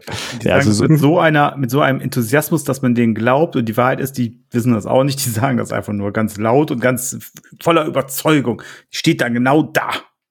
Genau, und dann, dann glaubt er, dann steht sie auch da am Ende da, weil es ja so sein muss. Ähm, Aber ich nee, bin also, echt froh, Olli, dass du das auch sagst, weil mir geht's genauso. Also ich denke mir jedes Mal, lege ich die jetzt dahin oder, oder ist das doof? Ach, keine Ahnung, komm. ich spiele dir ja einfach jetzt. Ja, aber also, ja, wie, wie, gesagt, ich, ob das jetzt diesen Riesen, also dass da jetzt so eine Engine entsteht, mit die sich dann von alleine spielt, das weiß ich nicht. Aber es nimmt auf jeden Fall dieses, ich misch das und dann hast du irgendwie doof, ziehst du nach, was du eben gesagt hast, Alex. Also das fällt auf jeden Fall quasi weg. Du bist ähm, quasi selber schuld auch noch. Genau, und du kannst es, äh, also ich finde es vor allen Dingen interessant zu sagen, okay, pass auf, äh, ich habe das jetzt hier, ähm, äh, ich lege das jetzt ab, das heißt, es kommt gleich zurück und dann können wir ja gucken, in zwei Zügen können wir vielleicht diesen Move dann vorbereiten. Also das kann man, man kann da so ein bisschen besser planen, finde ich, als wenn es rein glücksbasiert wäre, dass man ähm, dass man immer alles mischt. Äh, ja, und ansonsten äh, ist das so ein variable Zugreihenfolge-Ding. Also man hat so einen Zugreihenfolgestapel, da zieht man ist immer zweimal der Erzfeind dran äh, in diesem Stapel und dann äh, ja, wenn man zu dritt spielt, sind auch viermal die, äh, die Spielenden dran. Einmal darf man sich dann aussuchen, das ist ganz cool. Da kann man gucken, wer hat gerade was Gutes vorbereitet oder kann vielleicht zweimal machen da sind dann halt so Sachen, okay, ich habe eben das Zeug zurückgelegt, da liegen jetzt, ich weiß, wenn ich jetzt gleich nachziehe, liegen da gute Karten drunter. Wenn ich jetzt zweimal hintereinander dran bin, ist das halt cool. Ähm, genau, ich finde es super cool. Ist, ein, äh, ist auch gar nicht so einfach. Man kann das ein bisschen variieren. In der Grundbox sind, äh, wie viel? Ich glaube, vier oder fünf Erzfeinde dabei. Damit hat man schon schon reichlich Freude und auch genügend Charaktere. Das äh, funktioniert schon ganz gut. Ja, äh, und so vom Preis her ist, glaube ich, auch okay. Da gibt es natürlich unendlich viele Erweiterungen. Ähm, ja, Eons End hatten wir ja auch im Ludothekchen aufgenommen als kooperatives Deckbauspiel. Ähm, Finde ich super. Kann man das nie am Wochenende mal zocken? Also ich habe das noch nie mit mehreren gespielt. Ich habe das immer nur alleine gespielt. Ach so, ich habe das noch nie alleine gespielt, ja. Dann spielt der Dirk das alleine das und die genau. anderen spielen zusammen. genau. So machen wir das. das ich glaube, wir haben ja ein paar, ein paar Exemplare in der Gruppe. Sehr gut, ja, können wir gerne mal machen. Aber ihr spielt ja dann, äh, Dirk, äh, zu zweit oder mit noch mehr? Mit, wir spielen es zu dritt. Zu dritt. Also, ne, mit meinen also beiden zu dritt ist dann aber immer, dann ist einer immer mal, äh, mal öfter dran oder irgendwie sowas ist doch das doch. Genau, dann, du kannst oder? dann einmal aussuchen. Also ja. zu zweit, dann sind ja jeder zweimal dran. Äh, und zu äh, viert, also zu dritt ist dann eine Karte eure Wahl. Dann darfst du das aussuchen. Ja. Dann kann man so ein bisschen, äh, deswegen zu dritt finde ich es tatsächlich ganz cool, weil du da halt einmal diese Möglichkeit hast, das äh, so ein bisschen zu bestimmen. Okay. Funktioniert äh, für uns ganz gut. Äh, genau, und die, äh, vielleicht als Tipp, diese Spezialfähigkeiten, da darf man nicht so drüber hinweglesen. Die sind schon äh, entscheidend. Am Anfang denkt man so, vielleicht, was soll ich denn damit? Aber äh, wenn man sich das so ein bisschen überlegt, wie das zusammen funktionieren könnte, ist das schon äh, ganz cool. Dann kann man nicht nur einen Schaden machen, sondern auch schon mal 20 Schaden. Das ist dann schon, schon spürbar. jo, das, äh, das war bei mir Eons End. Äh, so, die Überleitung sind mir jetzt einfach ausgegangen. Dennis. Ich wollte gerade sagen, apropos einmal äh, einen Schaden oder 20 Schaden, äh, sollen wir über Star Realms sprechen? Nein, ähm, äh, der Dirk und ich spielen äh, Star Realms und äh, der Lars äh, und ich auch und das macht sehr viel Freude, aber darüber möchte ich gar nicht sprechen, sondern ähm, über ein Spiel von äh, einem meiner Lieblingsautoren, ähm, Vital Lacerda, äh, und zwar Escape Plan aus dem Jahr 2019. Wir sind Bankräuber in einer Stadt und die wird abgeriegelt und wir müssen versuchen, Geld einzusacken und am Ende von drei Tagen müssen wir aus der Stadt fliehen. Und ähm, das Spiel besteht im Prinzip daraus, dass man eine von zwei Aktionen tun kann, wenn man dran ist. Entweder kann man sich bewegen ähm, oder äh, ruhen. Ruhen ist relativ einfach. Dann kann ich alle Sachen, die ich verbraucht habe, wieder refreshen. Und beim Bewegen kann ich mich auf äh, Orte bewegen und diese ausführen. So einfach wie bei Tapestry erklärt, ist es doch eine unglaubliche Spieltiefe, die da drin steht, weil man sehr, sehr genau, genau timen muss, was man macht. Wenn man das nicht gut macht, dann äh, endet man wie ich, nämlich ohne Geld äh, abgeriegelt äh, und von den Polizisten umstellt quasi, wird man verhaftet und äh, geht am Ende nur in den Knast und nicht äh, mit der Beute raus aus der Stadt. Und ähm, ja, es ist absolut überproduziert, das muss man einfach dazu sagen. Aber das ist ja auch wie Talaserde, ne? Es wäre genau, schade, das, wenn nicht. Genau, das kauft man ja mit ein und es macht unglaublich viel ähm, Spaß, sich zu überlegen, okay, was mache ich denn? Wann mache ich das? Ähm, ich habe äh, bis zu drei Bewegungspunkte. Das ist, das klingt so wenig und das ist auch immer zu wenig. Also durch, nur durch dadurch, dass ich Aktionen ausführen kann, indem ich in ein anderes äh, Gebäude oder auf einen anderen Ort gehe, ähm, muss ich sehr genau timen, wann mache ich was, wie viele Leute sind schon vor mir da. Ähm, das kann manchmal gut sein, wenn schon viele Leute da sind, das kann manchmal schlecht sein. Ähm, ich will Tresore mir holen, ich will in Safe Houses rein. Ich, wir haben alle unterschiedliche auch ähm, ähm, ja, Punkte, die wir für verschiedene Häuser bekommen und äh, unterschiedliches Geld, was wir da rausholen können. Wir können in Geschäfte reingehen, und können wir uns auch Ausrüstung kaufen. Wir können Straßengangs anheuern, die uns helfen, der Polizei auszuweichen. Wir können mit Hubschraubern fliegen, wir können uns mit der Metro bewegen. Und das alles, indem ich ein bis drei Bewegungsschritte mache. Und das ist unglaublich krass gut, finde ich, wie das gelöst ist. Und es macht unglaublich viel Spaß. Es läuft super smooth zusammen. Es ist äh, ähm, sehr also man ist die ganze Zeit am gucken, da muss doch noch mehr sein, da muss doch noch mehr Mechanik drin sein, aber es ist nur das und das funktioniert schon so herausragend gut, dass ich, ähm, wenn ihr die Chance habt, das jedem nur empfehle, das mal mitzuspielen, weil es äh, das ist ein krasser Hirnzwiebler mit ein bis drei Bewegungspunkten. Nicht schlecht, aber gut, ist ja auch Lacerda, ne? Hirnzwiebler. Ja. Genau, also das ist eine es ist Karte. Genau, also wirklich, äh, also am ehesten vergleichbar nicht mit anderen Lacerdern, sondern am ehesten finde ich noch mit Tapestry, wo man ja auch einfach nur auf einer von vier Leisten einen Schritt vorangehen kann und aber das extrem gut timen muss, um erfolgreich zu sein. Und das ist hier genau dasselbe. Und ähm, das äh, ja ist äh, also ich ich bin da immer sehr sehr schockiert, wie gut manche Menschen sich äh, Brettspiele ausdenken können. Aber das ist ja ähm, so von meinem Empfinden her so der am kontroversesten diskutierte Lacerda, oder? Wo auch einige sagen, oh, das gefällt ihnen irgendwie gar nicht. Ich finde den ja, dass das so, äh, ich habe ja noch gar keinen Lacerda gespielt, äh, shame on me. Ähm, ich auch nicht, so, ich auch nicht. Ah, sehr gut. ähm, aber der spricht mich irgendwie so optisch und thematisch irgendwie äh, am meisten fast, oder das und On Mars irgendwie, wobei On Mars ist ja, glaube ich, so der allerhärteste Brocken von ihm. Ähm, ja, aber ja. da hört man dann halt oft, die einen sagen, oh, super gut und die andere sagen, oh nee, das hat mir jetzt gar nicht gefallen. Also ich glaube, was halt, ähm, ist halt dasselbe Ding wie bei Archanova. Du kannst halt so ungefähr zwei, zwei, zweieinhalb Stunden dran spielen und am Ende ohne irgendwelchen Erfolg dastehen. Du stehst halt einfach da und bist halt gefasst worden. Und das ist äh, gerade mit fünf Spielenden super wahrscheinlich, dass das passiert auch. Mhm. Und ich glaube, das ist halt auch so ein Kritikpunkt, der der vielleicht nicht ganz so rauskommt in den Kritiken, die ich auch gelesen habe, sondern mehr so quasi, das ist dieses schlechte Gefühl und jetzt suche ich mir was an dem Spiel, was mir halt ein schlechtes Gefühl gemacht hat, was ich vielleicht, wo ich besser den Finger drauflegen kann. Ähm, weil da muss, darauf muss man sich einstellen. Bei fünf Spielenden werden, also bei uns war es so, dass zwei Leute überhaupt keine Punkte gemacht haben und äh, einer im Prinzip schon wusste, okay, ich, ich kann hier gar nichts reißen. Und ähm, das war relativ früh klar. Das macht das Spiel für mich aber nicht schlechter. Also da geht es mehr um das Spielen und nicht um die Endabrechnung. Und wenn man auf die Endabrechnung spielt, ich glaube, dann hat man da wenig Spaß dran, sondern es geht mehr darum, okay, wo kann ich noch hin, was kann ich noch machen, wie kann ich aus diesen drei Schritten, die ich habe, ähm, das Beste rausholen und das dann am meisten rausholen, ohne auf das Ende jetzt zu gucken. Wobei man dann schon sehr auf das Ende vorplanen muss, weil ich war genau ein Zug zu spät, weil ansonsten hätte ich äh, wahrscheinlich äh, auf jeden Fall Platz zwei gehabt. Aber dieser eine Schritt, den ich noch gemacht habe, ich gedacht habe, so, ich kann noch Platz eins werden und mache diesen einen Schritt noch, der hat dazu geführt, dass ich überhaupt nicht mehr rausgekommen bin, weil man am Ende dafür Geld bezahlen muss, dass man aus dem Ausgang rauskommt. Und das Geld hatte ich dann nicht mehr. Ja. Und das war dann, und da bin ich auch nicht mehr reingekommen und dann war es halt so, dass ich halt mit null Punkten da stand. Und das war ähm, schon sehr spannend und das ähm, war unsere Erstpartie, die werde ich aber das nächste Mal auf jeden Fall anders machen. Und äh, ja, in unserer Fünfergruppe ähm, fanden es alle super und haben auch direkt gesagt, ja, wir wollen es doch nochmal spielen. Also deutlich eingängiger als Kanban, deutlich eingängiger noch ähm, und äh, übersichtlicher, aber bei Kanban ist ja schon so, okay, wo gehe ich hin? Und da kann ich immer zwei Aktionen ausführen, wobei ich jetzt auch Kanban nicht so unglaublich ähm, als, als unglaublich overwhelming empfinde, sondern halt dieses, okay, wie greift das ineinander, ist dann nachher beim Spielen das, das äh, Overwhelm, also das, das, das Herausfordernde.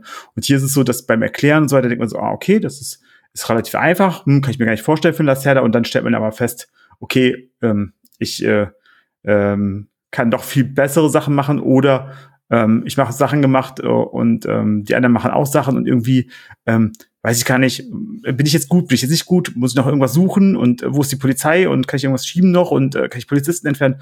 Ähm, es ist so ein bisschen, es setzt einen schon so ein bisschen unter Druck, ohne aber wirklich äh, Stress auszuüben. Okay. Okay, klingt also auf jeden Fall nach einem guten Einstieg in die Welt von Lacerda. Ja, also wenn man den ersten Lacerda spielt und hat die freie Auswahl, würde ich jetzt sagen, ist wahrscheinlich Escape Plan ähm, das, äh, das zugänglichste, um bei den Lacerdas zu starten. Okay, cool. So, und Olli hat keinen Lacerda gespielt, sondern sich im, äh, als Gladiator probiert. Genau. Ähm, eins der Spiele, das noch überproduzierter ist als die Lacerda-Spiele, nämlich von äh, Chip Theory Hoplomachus Victorum. Ähm, da kam der Kickstarter jetzt an mit ähm, etwas Verspätung. Da gab es wohl Probleme beim ähm, beim Packaging. Die haben irgendwie äh, Chips falsch in die Packung und mussten alle Boxen wieder aufmachen und Chips rumsortieren und äh, deshalb hat es etwas länger gedauert. Und ähm, ja, kam jetzt an und habe ich auch direkt auf den, ähm, auf den Tisch gepackt. Ähm, habe jetzt noch nicht, das ist ja eine, eine Kampagne, die so über ähm, ähm, so vier Ehren geht. Äh, die die habe ich noch nicht komplett durchgespielt, aber habe halt mal so reingespielt und ähm, ja, bin total äh, begeistert. Das baut ja auf auf dem ähm, alten äh, Hoplomachus oder da gab es ja glaube ich sogar ähm, drei Stück. Das waren ja so die ersten Chip Theory Games und da kam ja jetzt auch noch eine Remastered-Version raus. Und ähm, das war ja hauptsächlich äh, kooperativ. Da hat man also mit dann Gladiatoren in der Arena gegeneinander gekämpft auch und so. Und viel von dem Prinzip ist übernommen worden. Ähm, die ganzen, was ja bei Chip Theory ähm, typisch ist, die ganzen Keywords von den Einheiten, ähm, die, die sind exakt dieselben, äh, noch wie bei dem alten Hoplomachus oder jetzt dem Hoplomachus ähm, Remastered. Aber das hier ist ein reines Solospiel. Und ähm, um was geht's? Wir ähm, wählen uns am Anfang eben einen Gladiator aus, aus insgesamt, es gibt, glaube ich, acht verschiedene äh, Fraktionen und thematisch ist das irgendwie so, ich glaub, der Vesuv ist ausgebrochen und äh, so eine Göttin hat die Menschen gerettet und das hat Pluto äh, erzürnt äh, und er hat jetzt so einen Wettstreit ausgerufen, dass irgendwie die Menschen müssen irgendwie einen Helden äh, aufstellen, der in Arenen halt äh, äh, Ruhm erlangt und am Ende dann entweder gegen Pluto selbst oder einen äh, anderen äh, Endboss kämpft äh, äh und ansonsten, wenn der wenn der Held scheitert, dann wird Pluto halt die ganze Welt vernichten. Also wählen wir uns am Anfang eine der, ähm, der acht Fraktionen aus ähm, und haben dann eben einen, einen Helden. Das ist alles, äh, wie immer bei Chip Theory, komplett äh, äh, asymmetrisch, äh, jede mit ganz unterschiedlichen Fähigkeiten. Dann wählen wir uns eben einen, einen Endboss aus. Ähm, und ich habe ja gesagt, das sind vier Zeitalter ähm, oder äh, sind das vier Jahre oder wie das heißt, weiß ich nicht genau. Ähm, für jedes dieser auch immer noch einen Zwischen-Endboss und den wählt man dann einfach zufällig. Das ist immer der Held einer der anderen sieben Fraktionen. Die zieht man aus so einem Section. Und das Ganze äh, ja, Material wieder alles mit Pokerchips, äh, Neoprenmatten, äh, die auf Neoprenmatten liegen, äh, äh absolut wundervoll.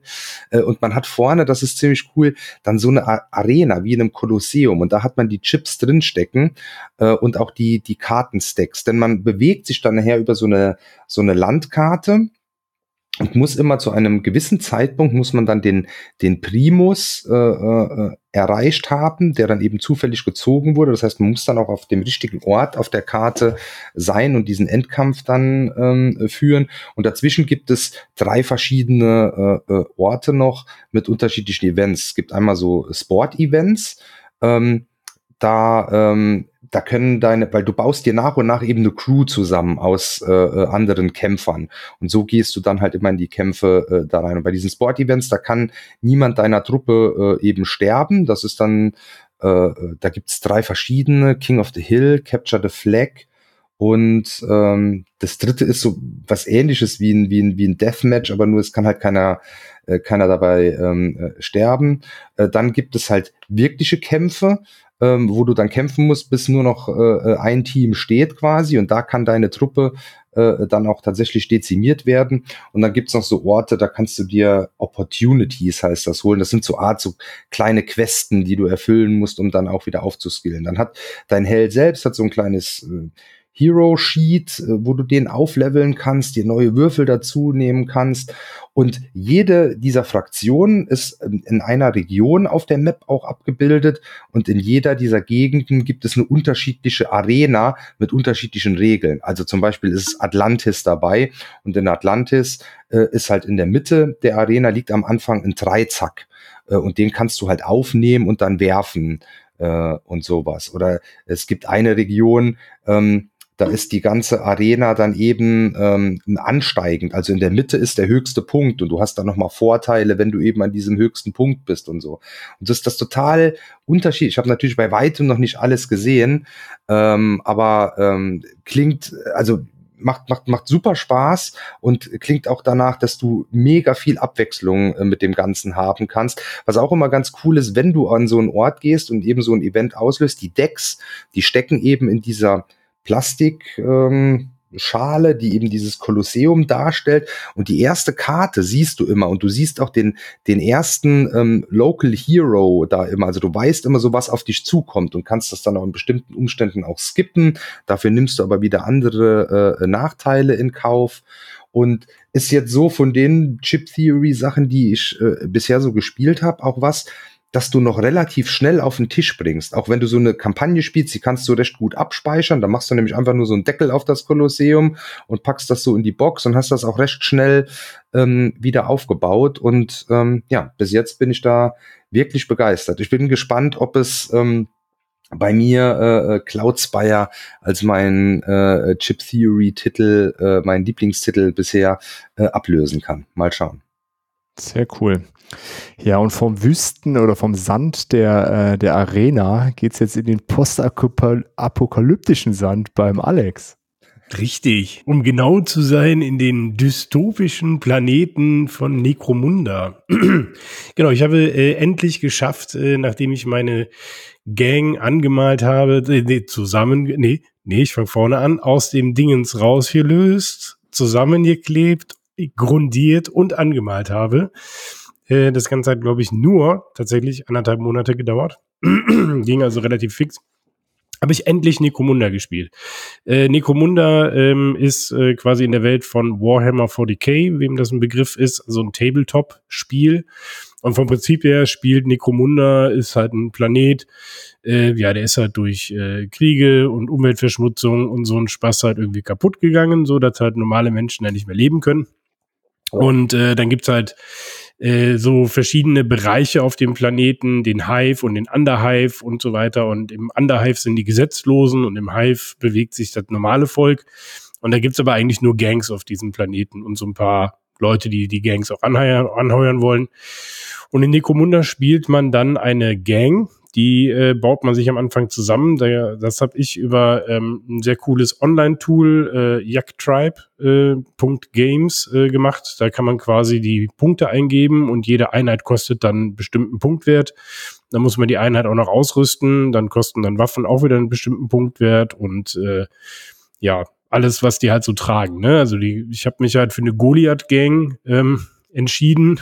Das sind quasi so ein bisschen ja, die Jungs äh, mit den dicken Muckis und den Äxten, wen wundert's? Ich fand das auch sehr witzig. Im, im, äh, im, in der Beschreibung von dem, von dem Goliath-Haus bei Wikipedia, weil ich das einfach mal Spaß lesen wollte, steht drin, andere Häuser halten das Haus Goliath für barbarisch, primitiv und unzuverlässig. Allerdings tut Haus Goliath durch Institutionen wie ihre Kampfgruben oder Bräuche wie das Fest der Gefallenen nichts, um den Eindruck zu zerstreuen. da habe ich mir gedacht, Mensch, die Jungs sind mir sympathisch. Die dümmste. So, ne? Und äh, ja, das sind vom Prinzip her, kann man auch derzeit auf meinem Instagram-Kanal so ein bisschen ähm, be begutachten. Da poste ich ja jede Woche eine Miniatur davon. Ja, das sind halt so steroidprotzende Mucki-Jungs äh, mit, mit Äxten in der Hand und Knarren und Ketten und äh, genau. Ja, was macht man? Äh, man äh, geht zu einem Kumpel, der ein riesiges Gelände sich gebaut hat, äh, ein altes Playmobil-Schiff in, äh, Schiff in ein dystopisches äh, Luftschiff irgendwas verwandelt hat und wirklich ein Riesenareal hat, äh, gebaut hat. Stellt da seine Miniaturen auf, auf der einen Seite, der andere auf der anderen Seite und dann nimmt man sich ein schönes Maßband. Und dann misst man mal hier und misst mal da. Und dann sagt man, ich schieße da hin. Und dann ist das Schöne dabei, du musst vorher immer, und ich fand das so witzig, das hat sich echt durch das ganze Ding gezogen. Leute, wenn ihr keine Entfernungen einschätzen könnt, fangt damit nicht an. Weil du musst nämlich, bevor du schießt, sagen, ich schieße jetzt auf den. Und dann guckst du, okay, meine Waffe hat drei Fuß Reichweite. Und dann darfst du erst das Maßband ansetzen. Und dann guckst du, reicht das oder reicht das nicht? Ne? Und dann, genau, und dann, ja, vom Prinzip her, rundenbasiertes Spiel. Jeder aktiviert äh, seinen Kämpfer und dann äh, geht's halt los. Du hast halt äh, zwei Aktionen, die du machen kannst äh, und noch einige freie Aktionen, die du machen kannst. Und ähm, ja, dann wird halt immer geguckt, äh, kannst du dich, wenn du dich in Deckung befindest, dann legst du dich da halb auf den Boden und guckst in der Linie, wie sehe ich die andere Miniatur jetzt? Ist der halb verdeckt? Ist der ganz verdeckt? Ist der gar nicht verdeckt? Dann gibt's da immer einen Modifikator drauf. Also die Regeln sind schon extrem kleinteilig. Also wir haben die erste Partie, haben wir wirklich auf so einem kleinen 4x4, äh, äh, da sind es ja Quadratfelder, äh, Spielfeld gespielt und einfach nur Regeln geguckt. Was passiert denn, wenn? Bevor wir dann auf das große Feld umgezogen sind. Und das ging dann auch bis morgens um, ich glaube, halb drei. Äh, von 18 Uhr haben wir das mit dem Lernspiel angefangen um 18 Uhr und um halb drei hatten wir dann die große Partie zu Ende. Wobei man dazu sagen muss, dass wir auch einfach alles aufs Feld gestellt hatten, was wir hatten. Das machst du normalerweise nicht. Normalerweise sagt man, die Gang hat irgendwie fünf Mitglieder oder drei Mitglieder oder vier und dann suchst du dir halt welche aus. Wir haben einfach alles draufgestellt. Haben gesagt, komm. Wie viel Regeln ist alles? Alles sind in meinem Fall äh, neun Gangmitglieder gewesen. Und äh, genau, die denkst du ja doch komplett selber aus. Ne? Also meine, meine Gang sind halt die, die Dungard Demolists und äh, haben halt alles so lustige Namen wie ähm, Noxley Nock, äh, Sandy Storm, Pinky Pistol, Steve Steele, Matt Manny, Adam X, Carl Candy, Peter Payne. So, das, dann überlegst du dir halt irgendwie alles so, so selber und denkst dir das aus und denkst dir auch so ein bisschen eine Geschichte zu jedem Charakter aus. Also ist auch so ein bisschen Rollenspiel mit dabei. Und ja, dann hast du halt einfach Spaß dran durch dieses und das Gelände, was, was mein Kumpel, äh, der Martin, äh, da gebaut hat, das ist halt auch einfach mega. Also da hast du dann echt irgendwelche so verlassene Rampen, da hast du Aufzüge, da hast du irgendwelche Leitern, die du hoch kannst, da hast du riesige Container, in die du dich rein verstecken kannst. Äh. Also wirklich, ähm, hat super viel Spaß gemacht, aber man braucht auch wirklich, also die Einstiegshürde ist wirklich extrem. Also du okay. würfelst, also es ist ein Würfelfest, du würfelst für alles, du würfelst, ob du triffst. Wenn du triffst, würfelt der Gegner noch. Ob er nur verletzt wird, dann musst du noch würfeln, ob dir die Munition ausgeht. Dann musst du noch würfeln, ob die, wenn die Munition dir ausgeht, ähm, ob dann vielleicht noch zu einer kritischen Überladung kommt. Und wenn es zu einer kritischen Überladung kommt, kann es passieren, dass deine Einheit einfach in die Luft fliegt. Also ich habe so zwei Jungs, die haben so zwei Granatwerfer, also so ein, ein Typ, der zwei Granatwerfer in der Hand hat und wenn der den einen von denen einsetzt, kann das halt zu ungefähr 30 Prozent Wahrscheinlichkeit passieren, dass er einfach in die Luft fliegt. Ne, so. Ja gut, dann ist über, halt so, ne? Richtig. Dann ist er, ist der dicke Typ halt weg. Da hast halt Pech gehabt. Aber wenn der die Granate abschießt und da stehen ein paar Leute, dann macht die halt auch ordentlich Aua. Ne? Und äh, ja, dann musst du halt gucken, ist der jetzt niedergehalten? Das heißt, dann liegt er auf dem Gesicht, auf dem Rücken. Das heißt, er ist in Deckung gegangen. Das heißt, er braucht eine Aktion, um aufzustehen oder kann sich kriechend weiter bewegen. Und wenn er schwer verletzt ist, musst du die aufs Gesicht legen. Und ja, also es sind wirklich super kleinteilige Regeln, macht aber wirklich mega viel Spaß. Und ich finde halt, das Schöne an Necromunda ist, du hast halt wirklich vier, äh, fünf, sechs, sieben oder acht Miniaturen und kannst halt einfach zocken. Das ist halt nicht wie bei Warhammer, wo du erstmal eine riesen Armee von, von 30 Einheiten brauchst oder so oder 40 oder wenn ich mir das so bei Lars angucke, 500 gefühlt. sondern du hast einfach diese kleine Gang und kannst damit direkt loslegen. Ja, das ist schon das, cool. Also das, das, senkt dann ja die Hürde auch wieder so ein bisschen. Ne? Absolut. Und dann ist es wirklich halt ein hartes äh, Wargame, ähm, wirklich viel mit Taktik, dass du überlegst, welche Einheit stelle ich jetzt wohin. Ähm, es gibt halt auch Quests, die du spielen kannst. In den Büchern, die ich habe, sind mehrere Quests auch. Wo das du kannst halt du doch auch irgendwie so, äh, auch eine Art Kampagne oder sowas, oder? Genau. Weil ich weiß so hier zwei Kampagne. bei mir aus der Decent-Runde, die zocken auch Warhammer. Äh, und dann ist ja hier noch, die, die zocken hier zusammen mit dem einen äh, Papa vom Kindergartenkumpel von äh, Milo, der ist halt so ein richtiges Warhammer-Urgestein, der ist auch in einem Warhammer-Club und keine Ahnung.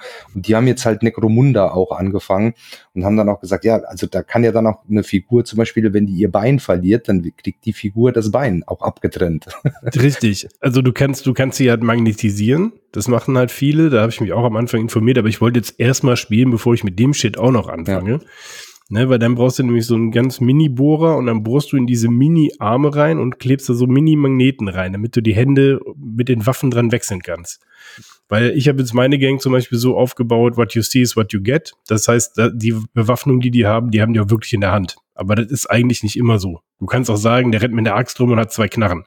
Ja. Fand ich aber halt total doof, deswegen habe ich das auch so gebaut, was die halt in der Hand haben. Ne? Aber das heißt, äh, ganz kurz, Alex, das heißt, du hast dir die irgendwie online zusammengestellt und dann hast du die Teile so bestellt, dass das so ist, wie du dir das vorgestellt hast? Nee, nee, du, ich hatte erst dieses Starter-Set. Ähm, das hat mir ähm, der Martin in einem teuflischen Akt äh, geschenkt und hat gesagt, hier, nimm das mal mit. Wenn du da mal Bock hast, dann machst du das mal auf. ja, hat funktioniert, Martin. und äh, ja, genau, und dann, und dann äh, baust du das halt zusammen. Und ähm, dann äh, siehst du ja, also es sind in diesem Trennrahmen mehrere Waffentypen drin und du kannst ah, okay. dann entscheiden, welche Einheit du welche Waffen gibt und du kannst halt auch noch reine Waffensets kaufen. Und das ist halt so geregelt, dass das immer ein Arm plus Waffe ist. Das heißt, du kriegst es an den, an den Torso immer dran. Weil okay. es ist egal, welche Miniatur du nimmst, die haben immer diesen Armanschluss. Normal ist der Arm dann nochmal gebeugt oder gestreckt und das ist aber alles an der Waffe dran so dass du das halt immer in jede Miniatur quasi kriegst. Ach, cool.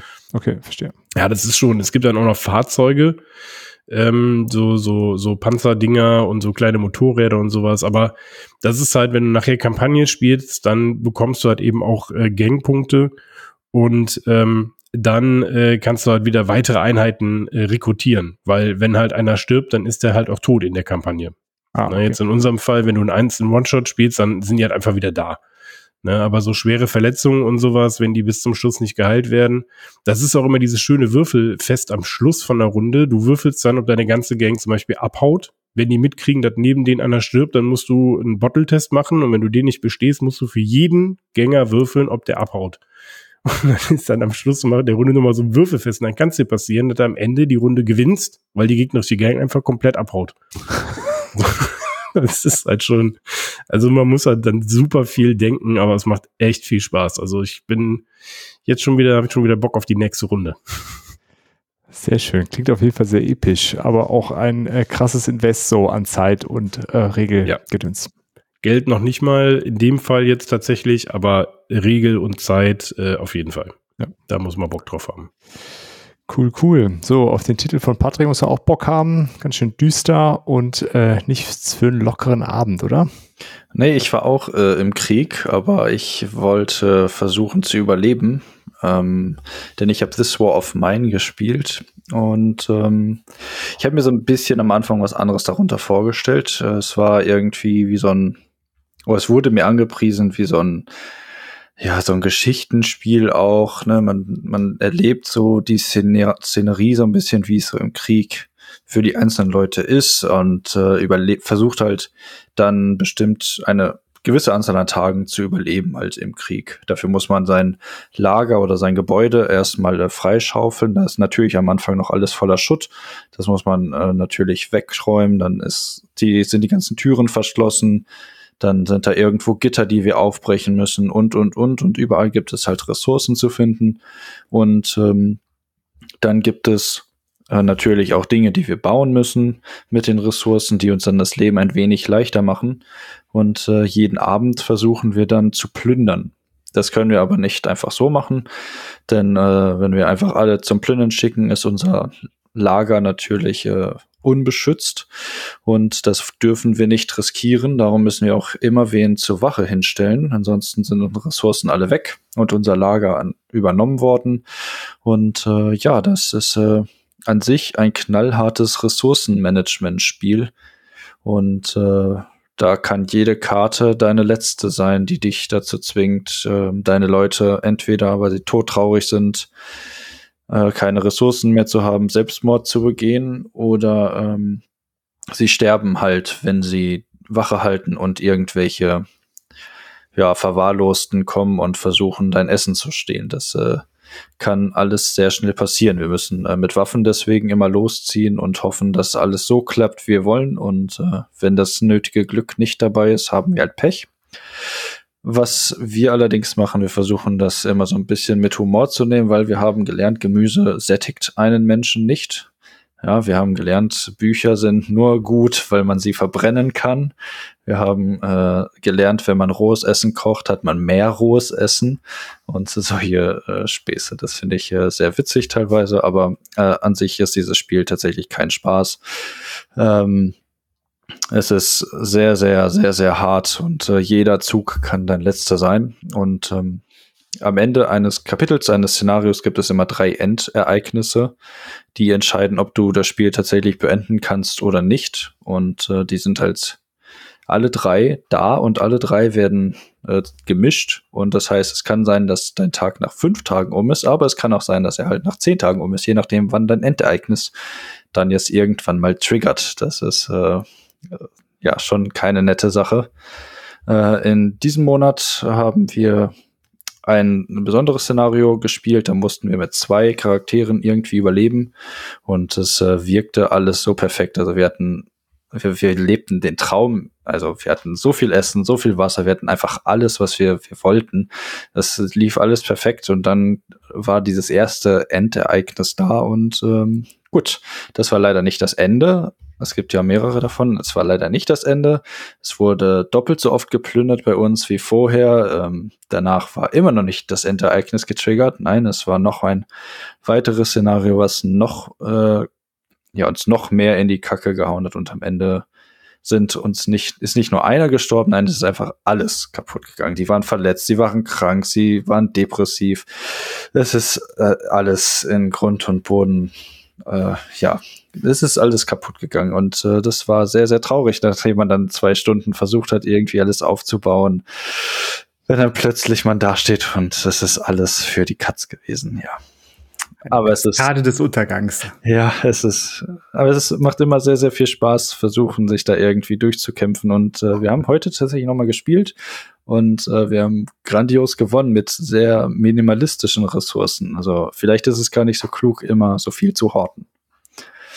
Das kann man auch solo spielen, ne? Das ist, ja genau, du hast quasi, jeder steuert alle Charaktere. Man spricht sich ab, wer ja Charakter was macht und dann es ist das gleiche wie Solo, genau. Nur, dass mehr Köpfe drüber gucken. Ja, okay. Ja, also, man, aber man muss dann schon Bock drauf haben, thematisch. Ne? Das klang jetzt Na, ein bisschen, ähm, ja. Es ist das mit Humor, aber es muss schon ja. passen. Ne? Ja, also und es gibt Szenarien, die sagen dann, hey, das und das, da ist der und der Typ und dann wird auch tatsächlich beschrieben, wie das jetzt so mit den Leuten ausgegangen ist im Krieg oder wie die Kinder jetzt mit dieser Situation umgehen und es ist schon, wenn man sich das mal so richtig vor Augen hält, schon ziemlich düster und äh, nichts für Leute, die nicht mit dieser Art so umgehen können. Hm, verstehe. Ja.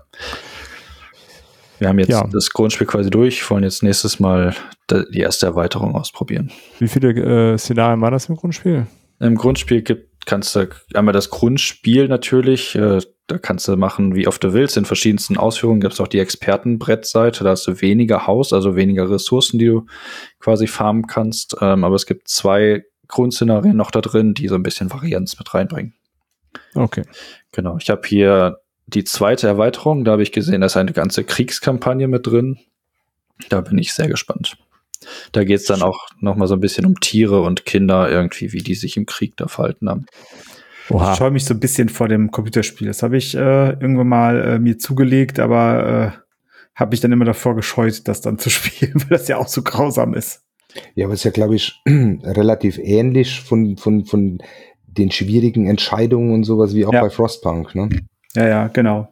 Also der Kumpel sagte auch, der hat das PC-Spiel auch gespielt, deswegen wollte er das unbedingt mitspielen und äh, der sieht die, das ist quasi eins zu eins das Brettspiel auch von der Schwierigkeit da auch nochmal. Okay. Ja, wahrscheinlich der Unterschied zu Frostpunk ist, dass es dann so ein fiktives Szenario ist, ne? Und äh, bei War of Mine dann doch vielleicht eher an Noch realistischer, ja. realistischer. Gut, gut. Nachdem du jetzt hier die Stimmung so getrübt hast, Patrick, Kein Danke, Problem. Patrick. Kein Problem.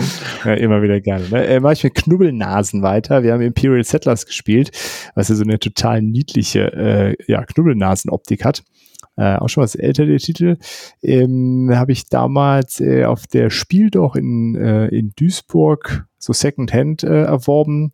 Ähm, ja, und seitdem total lieb gewonnen, dieses Spiel.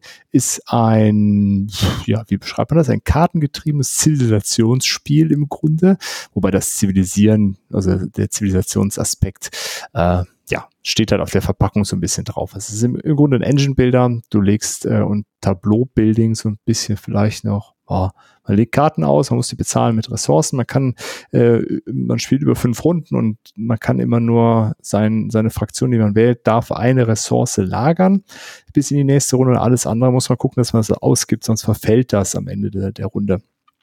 Ähm, genau, und dann zieht man, man hat da so fraktionsspezifische Karten und äh, allgemeine Karten, aus denen er am Anfang mit so einem ganz einfachen Mechanismus draftet, in Anführungszeichen.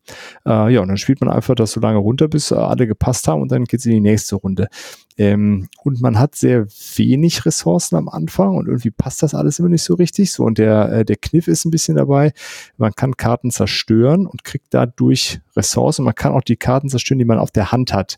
Ähm, und äh, ja, dann kann man halt äh, Karten nehmen, die man gar nicht bauen will, sondern die zerstört man Ressourcen äh, für Ressourcen, die man dann benutzt, um eine andere Karte zu bauen. Äh, will so ein bisschen in den ersten Runden seine Produktion äh, auf Vordermann bringen, dass man Ressourcen generiert, um dann später Karten zu bauen, die mehr Siegpunkte generieren. Dann gibt's noch den Unterschied, die Karten der Fraktion brauchen in der Regel ein, eine andere Karte, die muss man dafür abwerfen. Die muss man erstmal gebaut haben oder ein, ein Mitspielender hat, äh, hat die Karte zerstört. Dann bleibt so eine Ruine, die kann man dafür auch abwerfen. Also man kann sich auch gegenseitig die, die Karten kaputt äh, hauen, kriegt dafür dann die Ressourcen. Äh, der Mitspielende bekommt dann halt eine, ein Holz als Entschädigung und behält diesen Ort.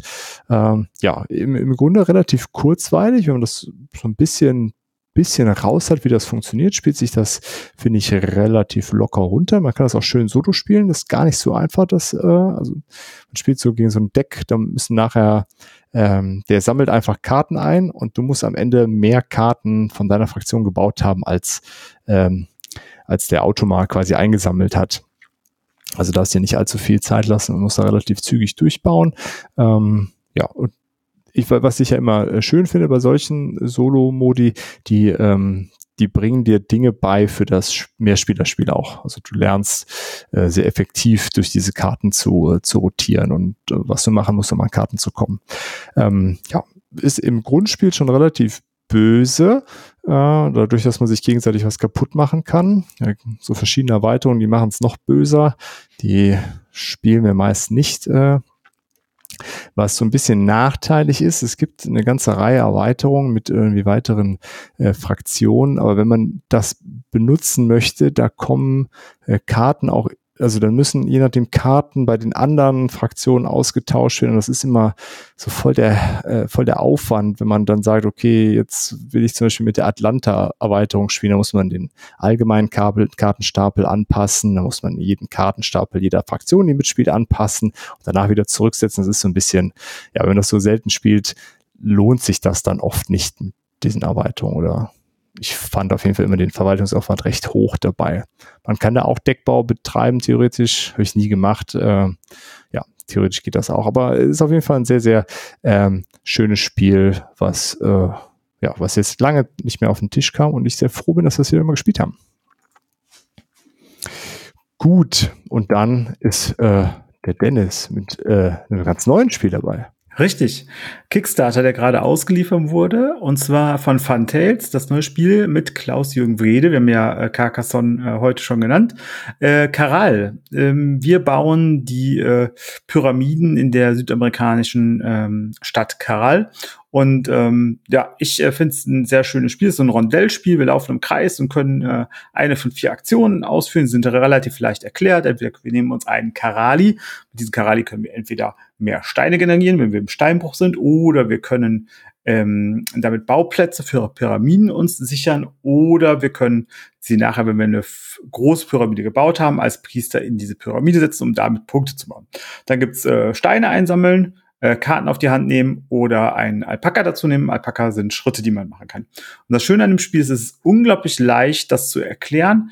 Und wir haben so einen Architekten, der mitläuft und wir können vor diesem Architekten, also wird immer gewürfelt, wie weit der Architekt sich bewegt. Und äh, der oder die Startspieler dürfen dann immer entscheiden, wie weit sich äh, der Architekt be bewegt. Und ähm, innerhalb dieser Würfelgrenzen, die man gemacht hat. Und ähm, dann kann man davor, kann man äh, Aktionen ausführen, immer eine Aktion, das ist der nächste dran, es sei denn, man spielt Karten ab, da kann man auch mehr machen. Und ähm, man kann aber auch zurückgehen. Äh, man kann aber nicht mal nie hinter dem Architekten eine Aktion ausführen, aber man kann ähm, quasi so weit vorlaufen, wenn man die entsprechenden Schritte an Geschwindigkeit hat, dass man dann wieder zurückgehen kann. Das äh, ist schon mal ganz spannend, äh, wenn man das tun kann ähm, sehr leicht erklärt, hat aber, und das äh, mag ich sehr gerne an Funtails, unglaublich viele Erweiterungen schon und, oder Module, besser gesagt, schon mit dabei. Ist ähnlich wie bei Glenmore 2, dass da unglaublich viele Möglichkeiten gibt, das noch anzupassen. Es sind, glaube ich, fünf oder sechs Erweiterungen oder Module schon direkt mit im Spiel vorhanden, die das Spiel nochmal ändern, die man auch natürlich in beliebigen Kombinationen dazu packen kann. Also ähnlich wie die Chronicles bei Glenmore 2. Ist ein bisschen einfacher als äh, Glenmore noch ähm, in der Grundvariante, aber finde ich halt dadurch, dass es auch nur diese Aktionen gibt, diese vier, die man ausführen kann, ähm, plus halt ähm, Pyramiden bauen, äh, finde ich das ein sehr gelungenes Spiel ähm, finde ein sehr schönes Artwork ähm, und ähm, ja, ähm, sehr freundlich, ähm, sehr nett und ähm, ist halt nichts, kein auf die Fresse Spiel, sondern wirklich ein, äh, wir spielen und ähm, wer ein bisschen schneller ist oder ein bisschen mehr Glück hat und ein bisschen besser baut, der hat am Ende gewonnen und ähm, das wird bei uns garantiert noch viel, viel häufiger auf den Tisch kommen, weil gerade neue Spielende, glaube ich, man damit sehr gut abholen kann. Ich glaube, die haben sich verschrieben, ne? Also so wie das Cover aussieht, müsste das Spiel eigentlich mit T anfangen. nicht vom da ist nicht von David, ne, leider ich nicht. Ich weiß, aber das aber sieht die, irgendwie sehr das ähnlich. Das aktuelle T-Spiel ist ja jetzt nach Europa gezogen. Ja gut. Ja, nee, nee, aber es ist, äh, aber es ist, äh, also ich finde, ich finde, äh, also wenn man Carcassonne mag, dann ähm, ist das so, finde ich, auf einem ähnlichen Niveau ähm, wie das Grundspiel Carcassonne. Das Grundspiel Caral, Grundspiel Carcassonne sind so ähnlich, ähm, nur ein bisschen einfacher von der Punkteauswertung. Das Einzige, es gibt eine kleine Sache, die mich stört und ich weiß, den Dirk würde sie unheimlich triggern und zwar geht die Schachtel nicht richtig zu. Was? Da haben sie sich um zwei Millimeter vertan und deswegen, oder drei Millimeter und deswegen geht die Schachtel nicht ganz zu. Und äh, das ist äh, ja, da, äh, das habe ich auch äh, dem Daniel, dem Designer, dem habe ich direkt so äh, WhatsApp ge, ge aufgesagt und gesagt, Daniel, ich könnt ihr nur, was da passiert? Und äh, ja, leider ist das passiert, dass man da irgendwie äh, zwei Pappteile nicht bedacht hat oder so. Dann steht die auch schief, ja? Das ist ja Deckelt schief. Nee, man kann das, man kann das ausgleichen. Also es geht schon relativ plan. Okay. Dirks Monk zieht schon die Scheren raus. Ja, ich, ich starre immer auf meine Reverse of Midgard Schachtel, die geht nämlich nur schief zu. Ja, nee, nee, also man kann das schon ausgleichen, so dass es dann, so dass es dann passt. Also von ja, daher. Die Deluxe-Varianten bei Reverse of Midgard passen nicht plan ah, okay. da rein. Mensch steht der Deckel schief. Das ist nicht in Ordnung. Ich habe nicht Deluxe, ich habe ja. nur normal. Nee, aber das Material ist wirklich schön. Also viel Holz dabei, Plastikpyramiden in der Deluxe-Variante. Ähm, der normalen Retail-Variante ist das Pappe. Das dürfte jetzt auch demnächst irgendwann in den Retail wahrscheinlich gehen und wird dann wahrscheinlich auch nicht so teuer sein, könnte ich mir vorstellen. Ähm, und ähm, ja. Ähm, Noch Miniaturen, oder? Miniaturen, ja, das ist einmal eine Schlange, einen äh, Alpaka und der Architekt aber mehr sind es auch nicht. Aber die, die Pyramiden sind Plastik und die steckt man so aufeinander. Und man baut halt äh, gemeinsam immer, wenn ähm, eine gewisse Anzahl an Pyramiden fertiggestellt wurde, wird auf der großen Mittelpyramide ein Teil dazugelegt und dann gibt's auch so Endwertung. Und da ist so ein äh, kleines, schönes Ding dabei, wer als erstes, also wer die Endwertung auslöst, also wer ein Jahr beendet, das kann man einfach, indem man auf das letzte Feld geht, der darf äh, eine Art von Rohstoff mit seinen Karten ausgeben und ähm, die anderen müssen dann einen anderen Rohstoff ausgeben und mehr ausgeben. Also das heißt, wenn ich zwei Fisch abgegeben habe, muss der Wikinger mindestens drei Lehm abgeben, um mich zu übertrumpfen. Wenn das die anderen nicht schaffen, dann ähm, kriege ich die Bonuspunkte für das Jahr, die sich am Ende schon ganz schön summieren können. Ah, okay. Der Wikinger hat immer Lehm. Und Lehen, ja. Weiß nicht, weil ich leben soll. das weiß ich auch nicht. Komischer Vergleich. Gut, äh, und der Olli, der hat einen Kickstarter gespielt, der ist weder ausgeliefert, der ist noch nicht mal gestartet. Genau, genau. Mit dem Dennis zusammen sogar. Äh, yeah. Und zwar hat der Felix uns gefragt äh, von King Raccoon Games, ob wir Bock hätten, mal TDO, die Titan Defense Organization, auszuprobieren. Und das haben wir dann getan ähm, auf dem auf dem TTS, was ja sehr untypisch ist für mich, denn eigentlich spiele ich ja nicht gerne äh, äh, online und äh, Tabletop Simulator, aber hier wollte ich mir natürlich die Chance nicht entgehen lassen, äh, mir das Spiel mal anzuschauen. Und ähm, ja, mir hat sehr, sehr gut gefallen. Ist ein kooperatives Spiel, geht mit bis zu fünf Personen.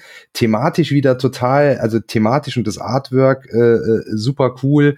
Es geht halt äh, eben drum, die, die Titan Defense Organization, die hat äh, wie den ersten Titanen äh, mal besiegt und jetzt sind die Titanen zurückgekehrt. Äh, nur die, die ursprünglichen Helden, die sind entweder tot oder im Ruhestand oder haben keinen Bock mehr. Und jetzt hast du da so Helden zweiter Klasse. Ähm, ich kann mich dann nur noch an den Herrn Schulz erinnern, der ist dann eben aus Deutschland und der ist hauptberuflich, ist der eigentlich, äh, arbeitet bei einer Risikolebensversicherung, ist da irgendwie so, ähm, wie heißt es, die, die da das Risiko kalkulieren? Ähm, ja, und äh, dann gab es irgendwie den DJ Camouflage oder so. Ja, also ja. war wirklich äh, coole Sachen, und die, die 80er Jahre äh, Kindergruppe. Ja, ja, genau. Also wirklich sehr, sehr, sehr cool, super toll illustriert.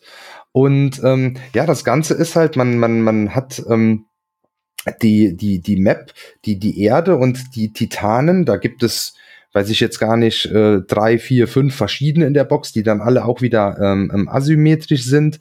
Äh, die laufen da so, so rum und man baut sich dann seine Heldengruppe zusammen. Da gibt's unterschiedliche äh, Kategorien. Es gibt eben Damage-Dealer und Tanks und Supporter und dann baut man seine Truppe zusammen und läuft dann eben und muss den Titan eben Schaden zufügen und gucken, dass der möglichst wenig von der Erde zerstört, denn wenn die Erde dann komplett zerstört ist, hat man äh, verloren. Was ganz interessant ist, es kommt dann darauf an, von wo man den Titan angreift, also von der Innenseite, Außenseite, von hinten, von vorne.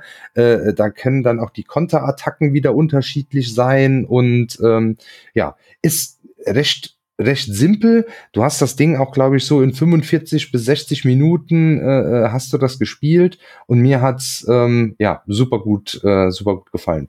Dennis, kannst du vielleicht auch noch kurz was äh, zu sagen? Ja, was ich, was ich so, so schön äh, daran fand, ist, dass es halt ein Würfeleinsatzspiel ist ähm, und ähm, zwar so, dass der, wenn ich würfel, kriegt der Olli und der Dirk, wenn sie mit mir zusammen spielen, ja, einen genau. Würfel von mir ab. Und ähm, das ist schon irgendwie cool, weil man immer bei den Zügen der anderen partizipiert und das auch super einsetzen kann, dieses, okay, ich, ähm, ich ähm, muss jetzt gerade gucken, was für mich das Beste vielleicht ist und aber auch, wie kann ich, also wie können wir das vorbereiten, dass in meinem Zug vielleicht der Olli einen richtig starken Damage ausführen kann. Also das, das so ein genau, bisschen. Man ist immer bei den Zügen der anderen mit dabei. Das war auch ziemlich cool, weil man einen der Würfel übernimmt. Ja.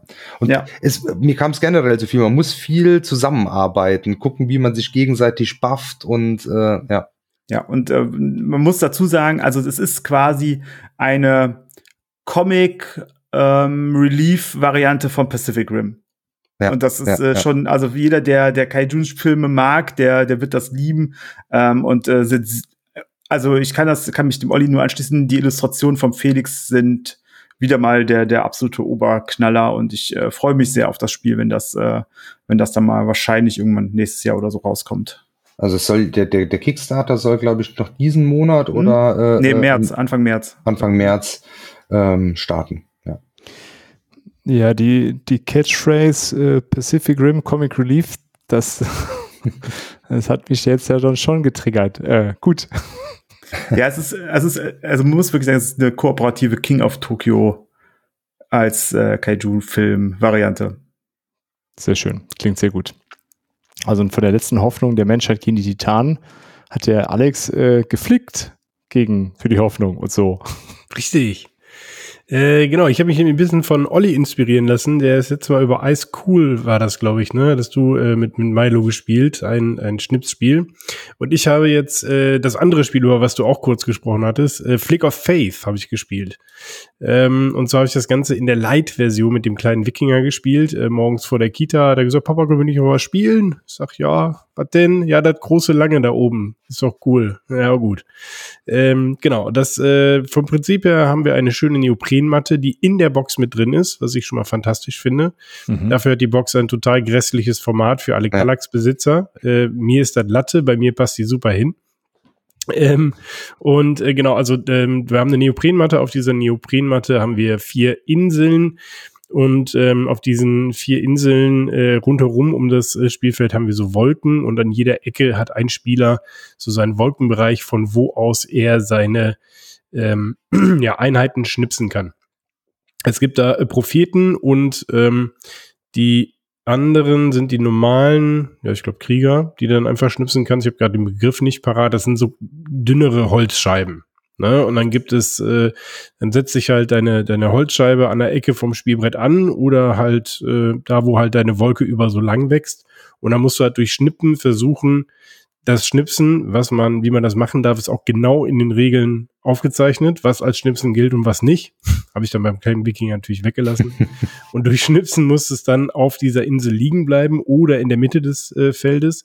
Und ähm, auf diesen Inseln, die da sind, sind noch so Kreise. Und wenn du diesen Kreis berührst oder in diesem Kreis liegen bleibst, am Ende der Runde kannst du da eine Stadt bauen. Und Städte sind so dicke äh, Holzklötze, auch in rund, die du da drauflegen kannst. Die sind auf jeden Fall schwerer, da, da wegzuschnipsen. So im Endeffekt geht's dann nachher um Area Majority. Wer hat auf welcher Insel die meisten? Dafür gibt's Punkte. Äh, dann kriegst du für jede Einheit auf jeder Insel einen Punkt. Und dann gibt es in der normalen Variante immer noch mal vor jeder Runde so Gesetze, die ins Spiel kommen. Und über die wird dann eigentlich abgestimmt. Das heißt, da wird von einem Kartenstapel zwei äh, Gesetze gezogen.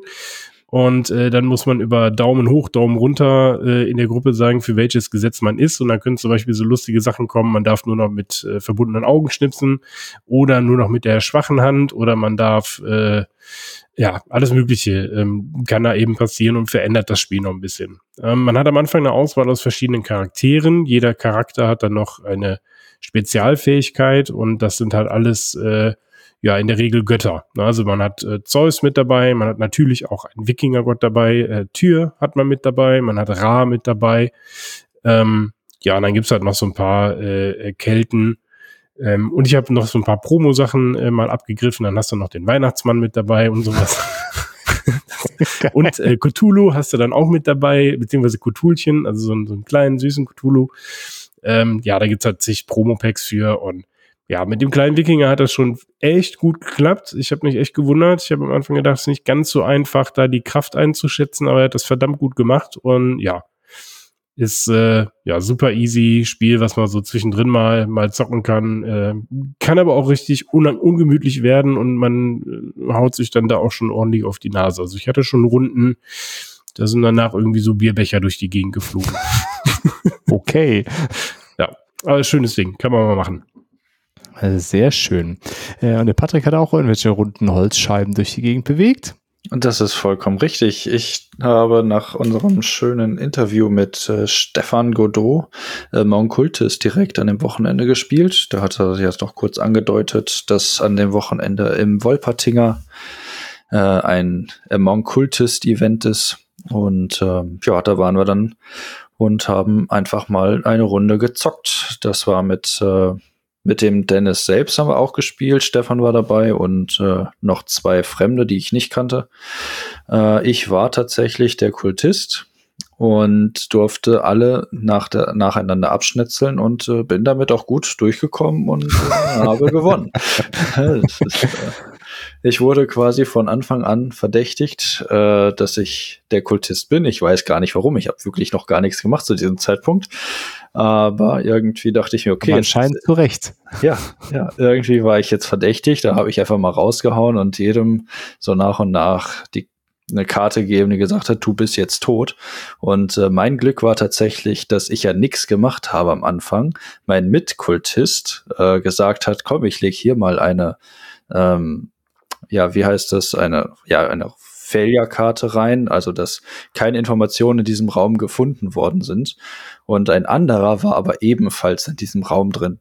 Und dieser Typ war mit mir verdächtigt.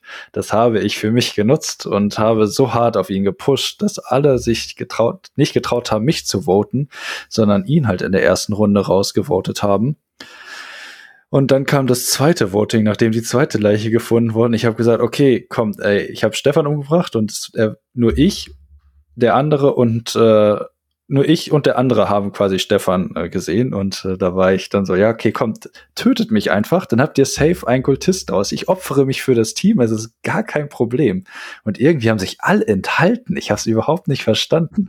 Alle waren so, ja, äh, irgendwie ist mir das jetzt auch zu riskant, weil nur der, der jetzt schon raus ist und der diese also ich war die ganze Zeit so mit dem anderen einen unterwegs, der nicht Kultist war, dass alles so in meine Karten gespielt hat. Es war, war herrlich. Ich habe einfach wirklich jeden am Tisch umgebracht.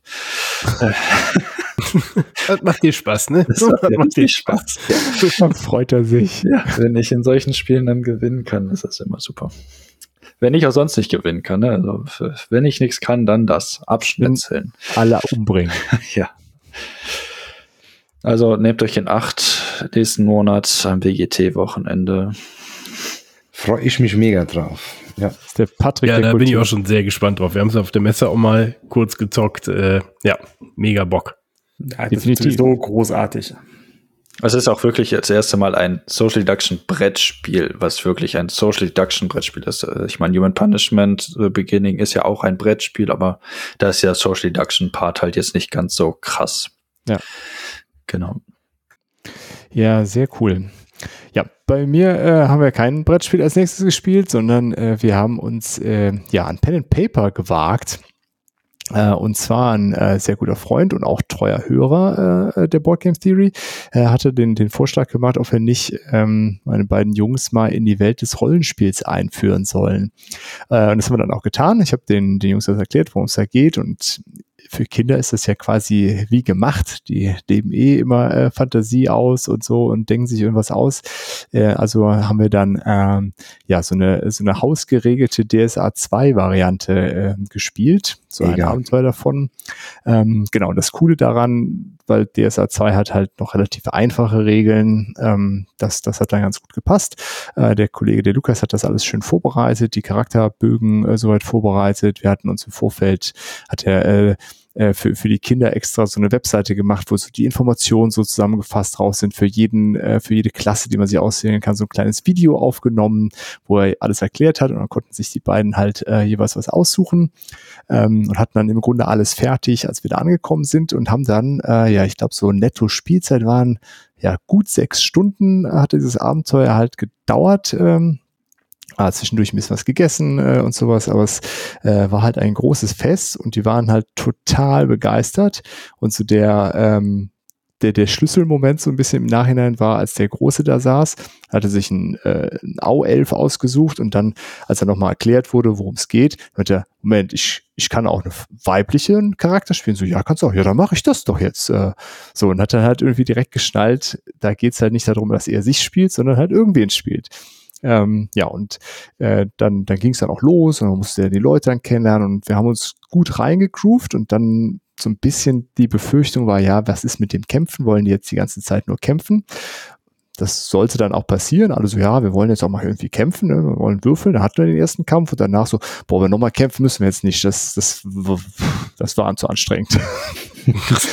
ähm, ist auch nicht genau. sehr belohnt bei DSA. Ja, genau. Das ist, du, du würfelst dann ja die ganze Zeit und dann hier und dann springst du darüber und sowas. Ähm, ja, das war die Erwartung auf jeden Fall eine andere da dran und dann im Nachhinein hieß es auch, das brauchen sie jetzt auf jeden Fall nicht die ganze Zeit, müssen sie irgendwie äh, irgendwelche Kämpfe abhandeln.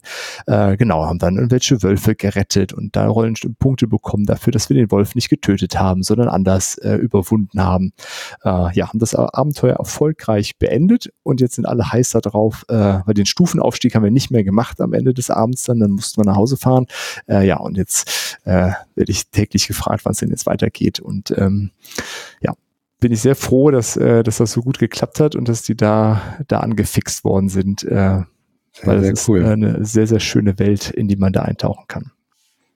Ja, ich habe das beim kleinen Wikinger mit äh, so nicht-Schurkel probiert, aber da war er noch ein bisschen zu jung, aber das werden wir jetzt demnächst auch nochmal angehen. Ja, das Kinderrollenspiel, das ist, das ist schon geil. Also wenn die Kinder früh Rollenspiel machen, das ist schon richtig cool.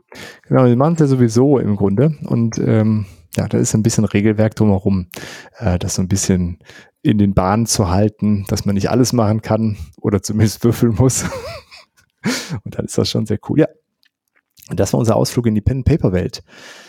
Und Dennis, bei dir gab es Ausflüge in die Dunkelheit, an den Rand der Dunkelheit. An den Rand der Dunkelheit. Und da wollte ich als erstes den Olli fragen, Olli, äh, bereust du die Empfehlung, die ich dir absolut, gegeben habe? Absolut nicht. Ja, ich bin auch begeistert. Äh, wir haben Edge of Darkness bekommen, den Kickstarter, den zweiten Print äh, mit den Erweiterungen dabei. Und ähm, es ist äh, ein ähm, Kartenbuilding-Spiel und Deckbuilding-Game mit einem gemeinsamen Deck wo wir unsere eigenen Karten haben und aber jeder Mitspielende unsere Karten benutzen kann. Aber wir dafür dann Geld bekommen, wenn unsere Fähigkeiten benutzt werden. Und ähm, es geht darum, dass wir ähm, an verschiedene Orte gehen in der Stadt, dort äh, uns Karten besorgen und äh, unsere Agenten einsetzen und uns gegen Monster wappnen, die quasi die Rückseite unserer Karten sind und die können dann als Monster auf einen coolen Würfelturm kommen und äh, wo man dann Bedrohungen reinwirft und ähm, man baut diese Karten zusammen, weil man so, dann hat man so durchsichtige Sleeves, die werden aneinander gesleeved. Man hat ähm, obere, also obere ähm, Aktionen, mittlere Aktionen, untere Aktionen. Die, wo die sitzen, nachher hat nichts zu sagen. Man kann die in einer beliebigen Reihenfolge ähm, ausführen und hat nachher in der Regel so ähm, fünf manchmal auch sechs oder sieben, je nachdem, ähm, wie man, äh, welche Orte dabei sind, Karten auf der Hand mit, ähm, ich sag mal so im Schnitt so zehn bis elf Aktionen, die man ausführen kann in den letzten äh, Zügen. Und äh, was sehr schön ist, ist, dass man dafür dann auch so Marker hat, dabei hat, wo man sich dann halt, äh, vorher überlegen kann, okay, in welcher Reihenfolge mache ich die Aktionen denn, damit sie für mich besonders äh, sinnvoll sind. Also wenn ich erstmal Geld brauche, dann kann ich vielleicht mit einer Aktion mir erstmal Geld generieren, die ich dann woanders wieder ausgeben kann. Und das ist sehr schön, weil man äh, nicht so eine hohe Downtime dadurch hat, dass man seinen eigenen Zugschritt vorplanen kann. Man weiß, was man auf der Hand hat, man kann das vorplanen, weil erst kommt, zieht man aus der Straße, zieht man, zieht man sich die Karten und dann fängt der erste an und macht seine Aktion und im Prinzip ähm, kann der dann halt mir nicht mehr so viel kaputt machen. Er kann vielleicht ein Monster wegnehmen, was ich auch gerne angreifen oder jagen wollte, oder er kann dafür sorgen, dass ich angegriffen werde. Aber ähm, eigentlich passiert dann nicht mehr so viel, aber man hat genug Zeit, seine eigenen Züge zu planen, was wirklich ähm, finde ich, sehr viel Spaß macht. Wird morgen nochmal bei uns gespielt. Äh, Daniel, ein Freund von uns, kommt vorbei und möchte das zocken. Und ähm, ich bin sehr, sehr begeistert. Es sind ähm, 75 Orte dabei. Man spielt immer mit 10 mit entsprechenden Karten. Das heißt, es ist unglaublich hohe Wiederspielbarkeit, eine enorm große Box da drin und ähm, äh, leider ist kein vernünftiges Insert da drin. Das haben wir uns jetzt selber gebastelt, beziehungsweise meine Frau hat gebastelt und meine Bastelversuche äh, sahen dann ein bisschen ungünstig dabei aus. Und ich kann mir da jetzt eins bei euch bestellen, oder? Du kannst dir eins bei uns bestellen. Das kommt dann äh, genauso schnell wie der Kickstarter. Alles muss man selber machen lassen, ne? Genau. Ja, aber das ist, äh, also ähm, kann ich nur äh, empfehlen und äh, es macht irre viel Spaß. Aber wie lang ist da so die Spielzeit? Ich meine, das sieht ja sehr ausladend aus. Ähm, zwischen anderthalb und zwei Stunden. Okay. Viert. Also das ist also Solo hast du es gespielt, Olli, ne? Du kannst wahrscheinlich eher was zu sagen. Genau, genau. Das geht ein bisschen flotter. Ähm, ähm, Hauptproblem ist halt einfach, das Ding auf den Tisch zu kommen, eben wegen auch dem Insert. Ich habe ja jetzt auch versucht, mich da so ein bisschen zu organisieren, weil du musst dann eben, du suchst dir deine zehn Orte raus, dann hast du dazu immer die, die, diese Karten äh, und da gibt's halt in der Box erstmal nichts, um die Karten ordentlich zu verstauen oder sowas. Ja. Ähm, ich habe mir da jetzt so eine, so, eine, so eine kleine Box genommen, die dann in der Box ist, wo ich die zumindest mal so, aber im Prinzip wäre es wahrscheinlich noch cool, wenn du noch irgendwas mit so kleinen Registern oder so, ich bin da aber auch noch am überlegen, dann ist ähm, du hast ja Miniaturen dabei, die sind eigentlich in so in so Plastiktrays und dann müsstest du äh, die da immer noch raus und unten die farblichen Ringe äh, noch dran klipsen. Alleine das, die habe ich jetzt auch alle aus den Trays raus und habe die ja. in so einem kleinen Expansion-Karton äh, ähm, jetzt äh, dann drin liegen. Ähm, also wenn du dich da so ein bisschen organisierst, dann kriegt man das mit dem Aufbau sicherlich hin, äh, äh dass das einigermaßen läuft, weil das war halt am Anfang, ähm, wenn du alles erstmal so in dieser Box so wie sie ist, dann äh, brauchst du da ähm, brauchst du da ewig. Ähm, aber ja. ansonsten geht das Solo dann äh, sogar wesentlich flotter. Ähm, ja. Aber ich kann mich Dennis nur anschließen, das ist super cool. Das ist erstmal so halt einfach Sachen, die mir zumindest total neu waren. Also dieses äh, ähm, Card Crafting eben, dass du dir die Karten so zusammensteckst und auch das mit dem Shared Deck, dass du eben die Karten der anderen auch benutzen kannst. Du willst dann aber auch irgendwie deine auf die Hand kriegen, weil du nur die eigentlich aufwerten willst, weil das am Ende Punkte gibt. Ähm, das ist aber auch ein ganz schöner Mechanismus dann, wenn andere deine Karten haben und die spielen, dann hast du die in der nächsten Runde automatisch zur Verfügung. Und ähm, ja, ist echt äh, cool und macht viele Sachen ähm, echt anders als das, was ich bisher so ähm, gesehen habe in dem Bereich. Und äh, ja, tolles Spiel, cooles Material. Das mit dem Karten zusammenschieben macht auch einfach Bock. Äh, ja. ja. Das Einzige sind die Fingerabdrücke, die sind so ein bisschen. Ja, ähm, das da hat man immer so diesen, diesen Zwang, so ich muss die jetzt alle sauber putzen. Ja, ja, ja. Äh, den muss ja, man über, genau. über, überwinden. Und äh, es ist natürlich viel zu groß auf dem Spiel, ja, auf dem Tisch. Ja, ja. Also man braucht schon mindestens eine Meter fünf Tiefe sollte man haben, wenn man das komplett spielen will, mit allen Ansatzbrettern und mindestens Meter vierzig Breite. Das ist mal eine Ansage. Sind wir auf jeden Fall nicht mit dem Standardtisch dabei, Dennis. Nee, der Standardtisch hat da keine Chance. Da der passt deutsche Standardtisch drauf. ist äh, raus. Ja. Standardtisch B26. Ja, gerade die, ah die Breite, finde ich, ist, weil du hast das Board in der Mitte und dann kriegst du deine Playerboards, aber wir haben, was haben wir, einen 90 Zentimeter breiten Tisch. Und dann kriege ich nicht auf, weil wenn du es jetzt zu viert spielen würdest, die Playerboards auf beide Seiten und in der Mitte noch das Brett. Und wenn du die Playerboards dann an den Rand machst, dann sitzt jeder halt super weit von weg und so. Das ist schon, du hast dann zum Glück noch so eine Variante, dass du es kleiner aufbauen kannst, gerade wenn ich jetzt dann Solo spiele sowieso, aber auch mit, mit vier Spielern. Aber dann ist, glaube ich, auch nochmal so ein bisschen dann mit den Figuren und die Sleeves, äh, oder die, die, die, die Karten, die da liegen, dann wird's da auch wieder irgendwie so ein bisschen eng. Das ist so äh, etwas problematisch in der Tat. Ja, wir haben, wir haben, wir haben die ganzen äh, Karten haben wir äh, äh, zusammengetan und haben äh, quasi im, im Block so, dass quasi man die immer weitergibt, wenn der andere sich schon eine Karte ausgesucht hat. Ah, okay. Ja. So ein Advancement. Ja. Also das, das hat geholfen. Aber es ist, es ist irre, irre, irre groß. Okay. Bisschen überproduziert vielleicht. Nein. Nein, gut. ist dann der nächste Titel, Olli? Ist der überproduziert? Auf überhaupt ja. gar keinen, überhaupt gar keinen Fall. Äh, denn äh, ja, ist ein Game von Sandy Peterson, die sind ja nie überproduziert. Nee. Ähm, Planet Apocalypse äh, kam endlich mal wieder äh, auf den Tisch und tatsächlich mit einem anderen Mitspieler, ähm, als ich äh, so getippt hätte, denn ähm, das hatte ich auf dem Tisch, als mein zehnjähriger Neffe äh, zu Besuch war. Er hatte sich das selbst ausgesucht ähm, das Ganze ist ja, ähm, ja, ist ein Tower Defense ähm, mit äh, ziemlich abgefahrenen Dämonen und Monstern und äh, äh, auch angelehnt an Cthulhu. Natürlich, wenn, wenn, wenn Peterson was macht. Und ähm, äh, ja, er hatte sich das ausgesucht. Wie gesagt, er ist auf die Miniaturen ziemlich abgefahren. Ich habe meine, da muss man ja sagen, dann zum Glück äh, nicht bemalt. Ähm, denn die sehen schon ein bisschen gräuslich aus. Nur wenn die jetzt halt noch alle so in einem Ton, dann kommt das alles nicht so schlimm rüber. Ich glaube, weil ich, ich habe äh, schon mal so ein komplett bemaltes Planet Apocalypse gesehen. Das kannst du, glaube ich, dann äh, eher keinem Zehnjährigen zeigen. Mhm. Ähm, ja.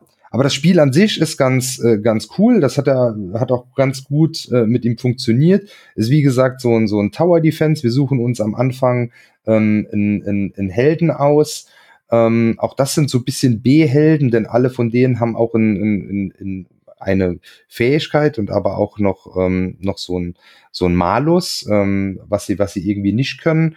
Äh, und dann suchst du dir einen, ähm, einen Lord aus, gegen, du, gegen den du spielen willst. Und ähm, kannst dir noch so, es gibt dann Dämonen in vier verschiedenen äh, Circlen und die im ersten, zweiten und dritten Circle, die sind immer gleich und die im vierten Circle, die suchst du dir auch noch aus. Äh, dann gibt's ganz, ganz viele unterschiedliche Maps, die unterschiedlich funktionieren und so kannst du dir dann auch variabel eben dein ähm, Spiel zusammenbauen. Wir haben gegen Lord Yabotu gespielt mit der, mit der Standard ähm, Map erstmal und dann ist das halt ein, ein ziemliches Würfelfest. Du musst da aber schon strategisch vorgehen. Also du skillst deine, deine, deine Helden eben hoch und, und, und baust dir ähm, äh, kannst du Ambushes auf der Map äh, setzen, was am Anfang wichtig ist. Und irgendwie musst du so einen Motor äh, ähm, zusammenkriegen, um da die Währung, mit der du alles bezahlst, dann zu bekommen und dann deine Helden hoch zu skillen.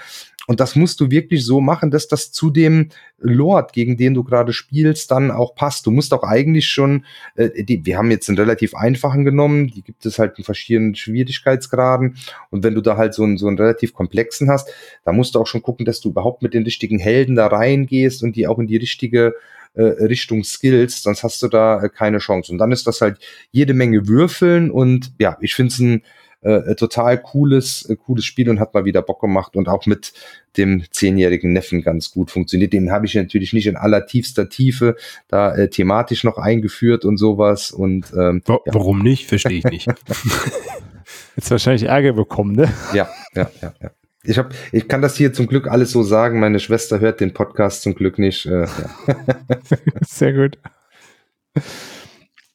Ja, sehr schön. Äh, ja, geht ja auch immer, das ist schon wieder cool dann zu sehen, das geht doch auch mit Kids, ne? So ein, das ist äh, gar kein Erwachsenen-Hobby, man muss die einfach nur richtig ranführen. Ja. Dann zocken die das alles freudig mit. So, was hast du mir noch gezockt, Alex? Wie, was war das denn für eine Überleitung, Dirk? Ich bin aber enttäuscht. ich habe, ich habe äh, den apokalyptischen Mond angeheult, äh, denn äh, wir haben die Werwölfe von Düsterwald gespielt und zwar die Best-of-Box. Ähm, das ist das Riesending mit 28 Rollen. Und äh, wir haben im Januar nämlich ähm, von ähm, unserem Betrieb die äh, Weihnachtsfeier nachgeholt als ein Neujahresfest und dann haben wir mit 17 Leuten Werwolf gespielt. Es war nicht schön. ich sag, wie es ist. Also ich war der, der, der, äh, ja, der Meister quasi und habe die, die Partie geleitet und wir hatten halt, ich sage mal, 80 Prozent Neulinge dabei, die dieses Spiel noch nie gespielt hatten. Und ich habe mich dann schon wirklich so auf diese Grundrollen beschränkt. Ne? Wir hatten sehr viele Dorfbewohner dabei, wir hatten äh, das Mädchen dabei, was mal spinksen darf in der Nacht. Äh, ne? Also wir hatten so diese natürlich Werwölfe, wir hatten den größten bösen Wolf, äh, ne? so ein bisschen spezielle, weil da sind ja echt super viele äh, spezielle Rollen drin. Ähm, was weiß ich, der Ritter der rostigen Klinge, hatte ich vorher noch nie gehört. Ja, aber äh, das Material ist super. Das Spiel ist, äh, wir haben diese Version von, von Asmodee, ist das, glaube ich. Ähm, genau, von Asmodee und äh, ja, Material ist top. Ne? Also das richtig dicke Papp-Dinger, äh, ähm, die auch ein cooles Design haben. Ähm, und dann hast du halt für den, für den Bürgermeister hast du noch so einen Orden, den du dann umhängst und sowas. Also Material ist für das Spiel wirklich cool. Ich meine, wir haben das früher immer auf Papierzettel geschrieben, was wir jetzt sind. Ähm, aber macht natürlich schon was her. Ja, und das war halt nachher wirklich, also die Diskussionen sind nicht so richtig in, also davon, wovon das Spiel halt lebt, ne, dass die, Diskussionen in Gang kommen und dann nachher tumultartige Szenen sich da bilden, na, du bist doch der Werwolf und du hast ja hier, das ist halt irgendwie alles so ein bisschen ausgeblieben. Ähm, wir haben trotzdem nachher zwei Runden gespielt. Ähm, ja, ich glaube, die, die hatten alle Spaß, die mitgespielt haben. Ähm, das war jetzt für mich auch eine echte Herausforderung, mit 17 Leuten die Partie zu leiten, weil du ja mhm. dann auch immer merken musst, wer ist jetzt was und wer, ne?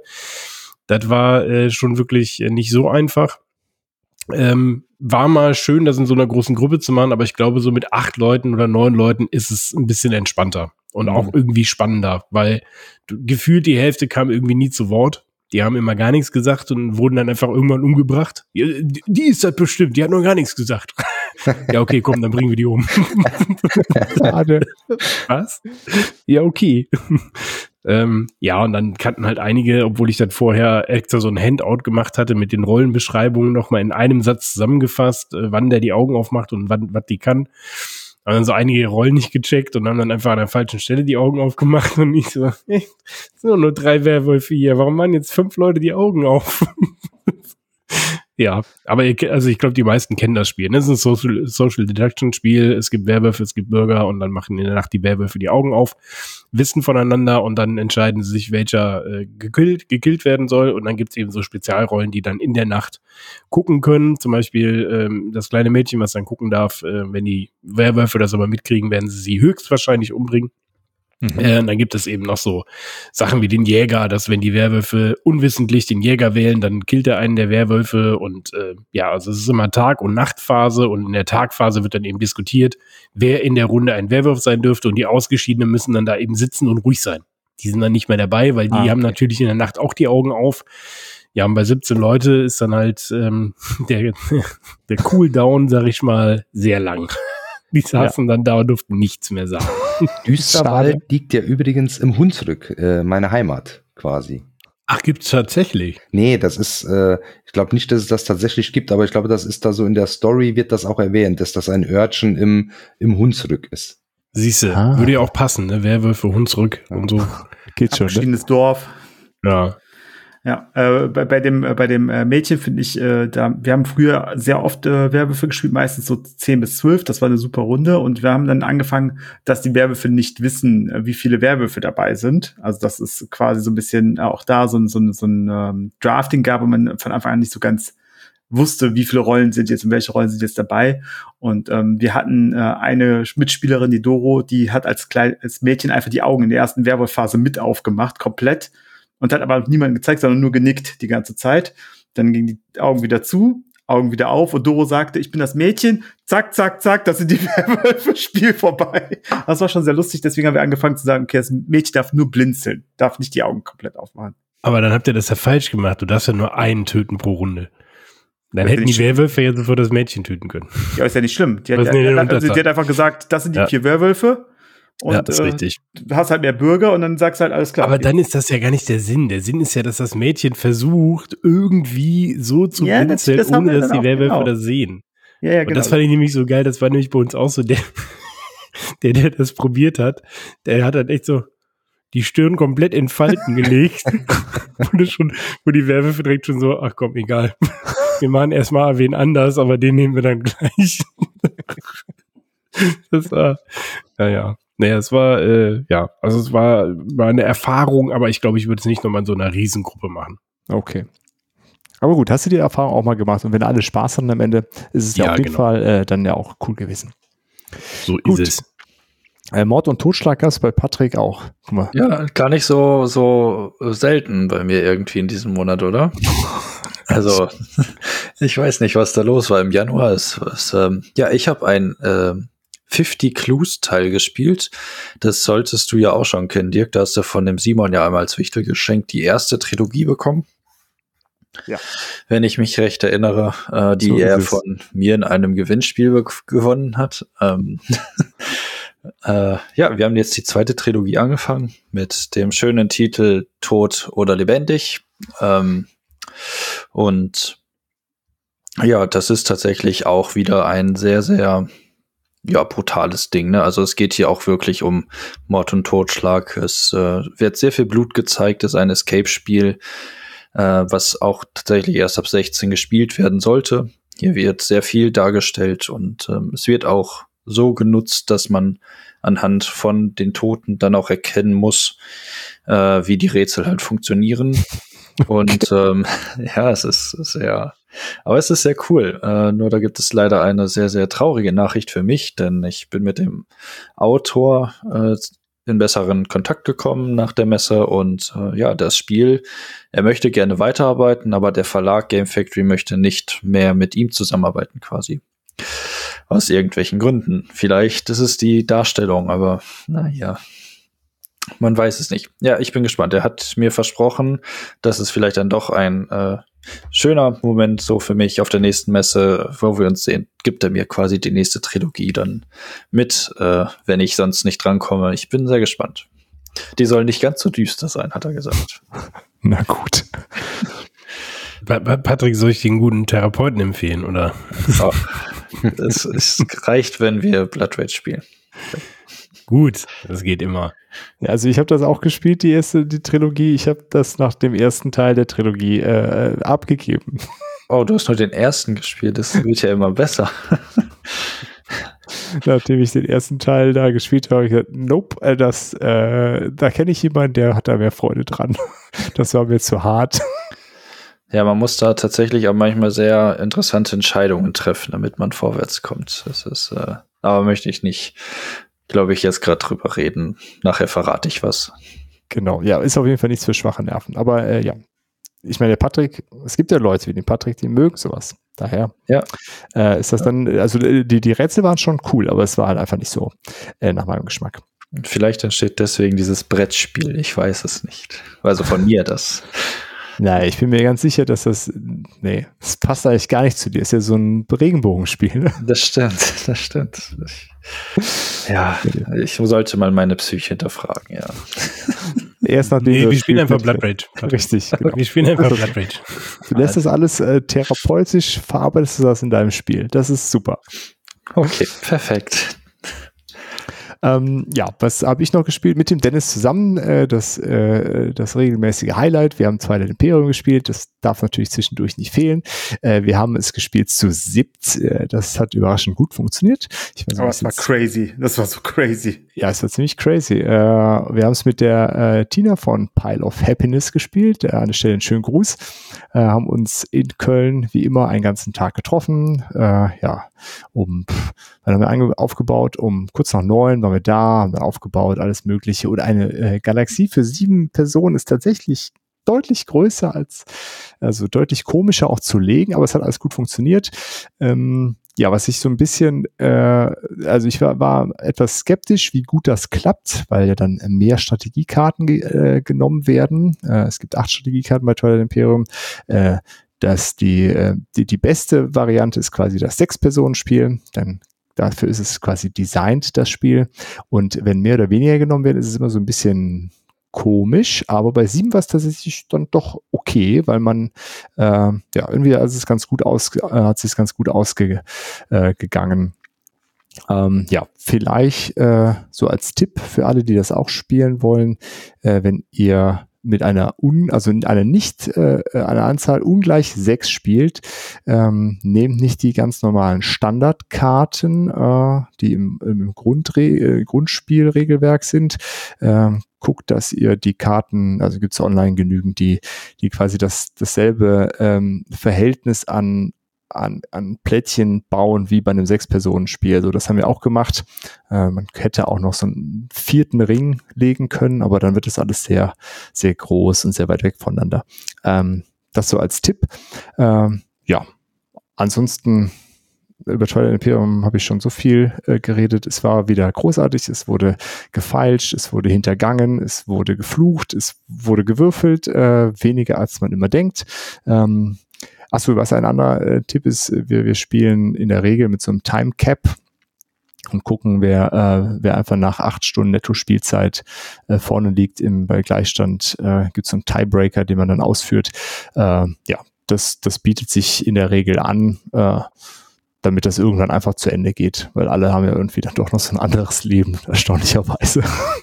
Es war wieder erstaunlich knapp. Also wir waren, glaube ich, du hast gewonnen und wir waren zu dritt auf dem zweiten Platz. Petros, äh, äh, Greg und ich, glaube ich, ne? Genau, bei, ja, ich habe mit neun Punkten dann nach dem äh, Timecap gewonnen und dann acht Punkte war, war der zweite Platz.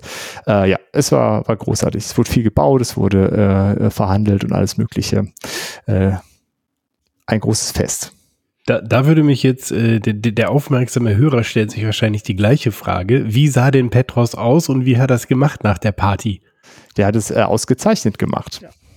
Er war der Einzige, der ein äh, Zwei-Punkte-Ziel scoren konnte. Und äh, klar hat er so ein bisschen äh, ihm hat ein bisschen Glück gehabt, dass genau dieses als erstes aufgedeckt wurde. Also wir haben äh, fünf Runden gespielt. Das war das erste Zwei-Punkte-Ziel, Objective, was äh, gekommen ist. Aber er hat es auch sehr gut vorbereitet. War also früh genug weg, Olli, konnte, konnte er sich lösen von der ja, Party. Ja, ja, Genau, nee, das hat ganz Da hat er ganz klare Prioritäten gesetzt. Also Definitiv. Nee, nee, kam äh, ganz frisch da an und äh, hat das sauber gespielt. Ja, und, äh, und wir haben jetzt seit dieser Partie einen Wanderpokal, der jetzt aktuell bei mir auf dem Schreibtisch steht. Der ist so toll, der ist so toll. Den hatte der eine Kollege dann noch ausgedruckt äh, auf dem 3D-Drucker. Und jetzt gibt's einen Twilight Imperium äh, Wanderpokal. Den zeigen wir euch bestimmt auf Instagram die Woche. Ja, Wahrscheinlich, vielleicht, können wir machen. Aber so gut wie der Blood Rage Pokal kann er ja gar nicht aussehen von Petro. Stimmt. Ob der dieses Jahr wieder in der Butze steht? ich hoffe doch, ich hoffe doch. Dann müssen wir dem für was anderes vergeben. Gut, dann äh, würde ich sagen, war es das dann mit unseren Gezockt-Sachen. Haben wir uns, äh, ja, ich hoffe, da war für jeden wieder was dabei. Und äh, ihr hattet ein bisschen äh, Spaß, vielleicht auch das eine oder andere Neue entdeckt oder Lust auf was bekommen, was, was ihr noch nicht kanntet. Äh, und zum Outro haben wir uns gefragt, äh, wenn ihr jetzt mit der Board Game Theory fertig seid, haben wir hier so ein paar Empfehlungen an anderen Podcasts. Und äh, der Dennis darf gerne anfangen.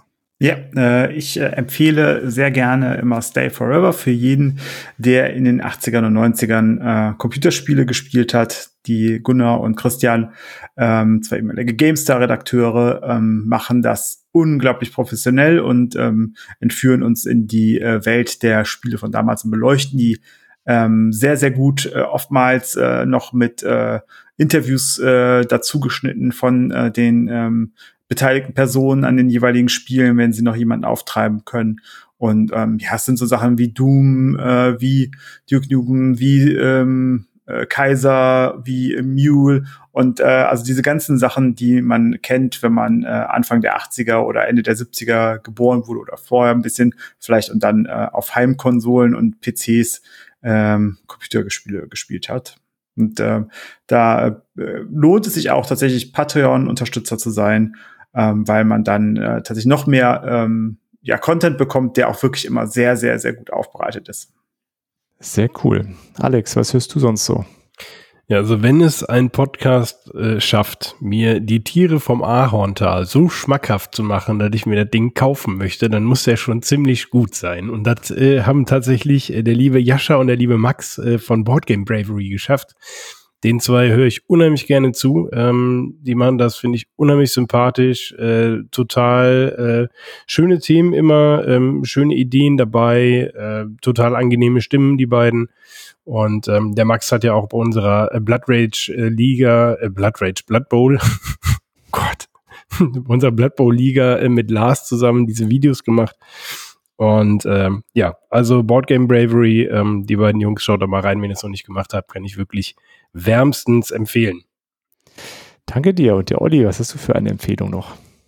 Ja, in der Hoffnung, dass vielleicht bald mal wieder mehr Folgen von den beiden rauskommen, ähm, würde ich euch ganz gerne den äh, Pile of Happiness ähm, ans Herz legen. Ähm, ist ja heute schon ein paar Mal erwähnt worden, die Tina und die Jen. Ähm, ich finde es erstmal schon mal ähm, ganz cool, dass es einen Podcast mit äh, zwei Frauen gibt. Das hat man ja gerade im Brettspielbereich auch nicht so häufig. Und ähm, ja, gefällt mir immer super gut, was, ähm, was die beiden da so machen. Und äh, bald kommt ja vielleicht äh, auch mal eine kleine Collab äh, mit dem Pile of Happiness. Ähm, daher ja, von hier ganz liebe Grüße und ähm, ich hoffe, bald kommt wieder eine neue Folge, denn es ist schon ein bisschen her. Äh, ja. Äh, und der Patrick, was hast du zu empfehlen?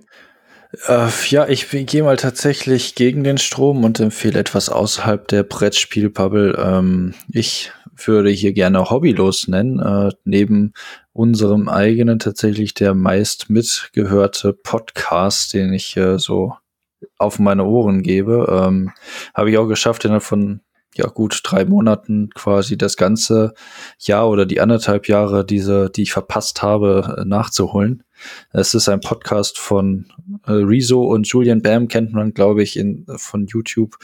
Äh, vor allem Rezo ist ja sehr mit seinen Politikvideos äh, bekannt geworden und ähm, ja, es ist sehr, sehr witzig. Die nehmen immer noch weiter so ein paar politische Themen äh, unter den Nagel und machen das ein bisschen witzig, aber es ist kein Politik-Podcast oder so. Es ist äh, die reden über sehr, sehr viele verschiedene Dinge und versuchen sich da irgendwie lustig drüber zu machen. Das ist, ist sehr unterhaltsam für nebenbei so. Bei Julian Bam nicht dieses Reinigungsmittel. Das, das, was du immer schluckst, meinst du, oder? Gut, äh, meine Empfehlung, ich schließe dann mit dem passend zu dem letzten Titel, den ich eben genannt habe, und zwar Space Cats Peace Turtles, der Twilight Imperium Podcast. Äh, ja, die machen das jetzt seit äh, ungefähr fünf Jahren, sind kurz vor der 300. Folge, die wird irgendwann Mitte des Jahres geknackt. Und es ist genau das, es ist ein Podcast über Twilight Imperium seit fünf Jahren. Ähm, What the fuck? Ganz genau. Und, Was äh, kann ja. man da denn noch reden? Bitte? Also, Entschuldigung, es geht, es geht um, bei jeder Fraktion, bei jeder Strategiekarte gibt's, gibt's die erste Runde. Also, wie man die in der ersten Runde spielt. Und das ist großartig. Ja, die sind ja alle outdated schon. Also, äh, ja, ja. Was, was, haben die gemacht? Ich äh, habe die tatsächlich, als ich damals äh, Twilight Imperium angefangen habe, habe ich das dann auch alles nachgehört, was die noch so gemacht haben. Ähm, ja, es sind zwei total sympathische Typen, äh, Matt und Hunter. Ähm, ja, ist auf Englisch der Podcast. Die kommen irgendwo da aus dem mittleren Westen, aus Arkansas. Äh, Arkansas kommen die, ähm, ja, total angenehm. Äh, der eine ist äh, eigentlich so Hobby, äh, oder was heißt Hobby, aber der ist halt äh, Stand-up-Comedian noch. Äh, der andere kommt irgendwie so aus dem Filmgeschäft und die haben eine, eine sehr angenehme Chemie zwischen, äh, zwischeneinander äh, und haben es halt geschafft, eine sehr angenehme und Wohlfühl-Community zu schaffen um dieses ganze TI. Und auch das Online-Spiel wird dann natürlich äh, groß gepflegt. Ähm, jedes Jahr gibt es ein Turnier. Aktuell ist wieder Turniersaison. Äh, das heißt, die Folgen aktuell sind immer gespickt, auch mit so ein, äh, mit Berichten aus den, aus den aktuellen Turnierspielen. Ähm, sehr unterhaltsam, äh, was, was da so erzählt wird, wie in welcher Kürze irgendwie acht, neun, zehn, elf Stunden Twilight Imperium Spiel zusammengefasst werden können. Ähm, ja, äh, unabhängig von Twilight Imperium, die haben sich für dieses Jahr vorgenommen, äh, sich Spirit Island äh, mit einer ähnlichen Tiefe vorzunehmen. Äh, ja, und da lohnt es sich vielleicht mal reinzuhören. Äh, ansonsten, wenn man mit Twilight Imperium nicht viel anfangen kann, ist der Podcast sicherlich keine gute Empfehlung. also fünf Jahre Spirit Island jetzt, ja. Ähm, nee, nee, also es wird weiterhin ein Twilight Imperium Podcast sein, aber äh, sie wollen sich halt zwischendurch auch, äh, ja, so wie sie das halt machen, mit einem anderen äh, Spiel, was genügend äh, Tiefe bietet. Und da haben sie sich jetzt aktuell für Spirit Island entschieden. Jo, das war's von uns. Gezockt im Januar, recht umfangreich. Ich hoffe, ihr hattet trotzdem viel Spaß und äh, ja, bis bald und äh, vielen Dank fürs Zuhören. Tschüss. Ciao, ciao. ciao, ciao. Tschüss. Das war es auch schon wieder bei The Board Game Theory. Danke fürs Einschalten und wenn ihr mögt, hören wir uns nächste Woche schon wieder. Für Fragen, Wünsche oder Anregungen besucht gerne unseren Discord, schreibt uns auf Instagram oder per Mail an info at theboardgametheory.de oder schickt eine Postkarte. Wir würden uns außerdem darüber freuen, wenn ihr uns bei Spotify, Apple oder wo ihr uns sonst so hört, ein Abo und eine Bewertung dalasst. Vielen Dank und bis bald.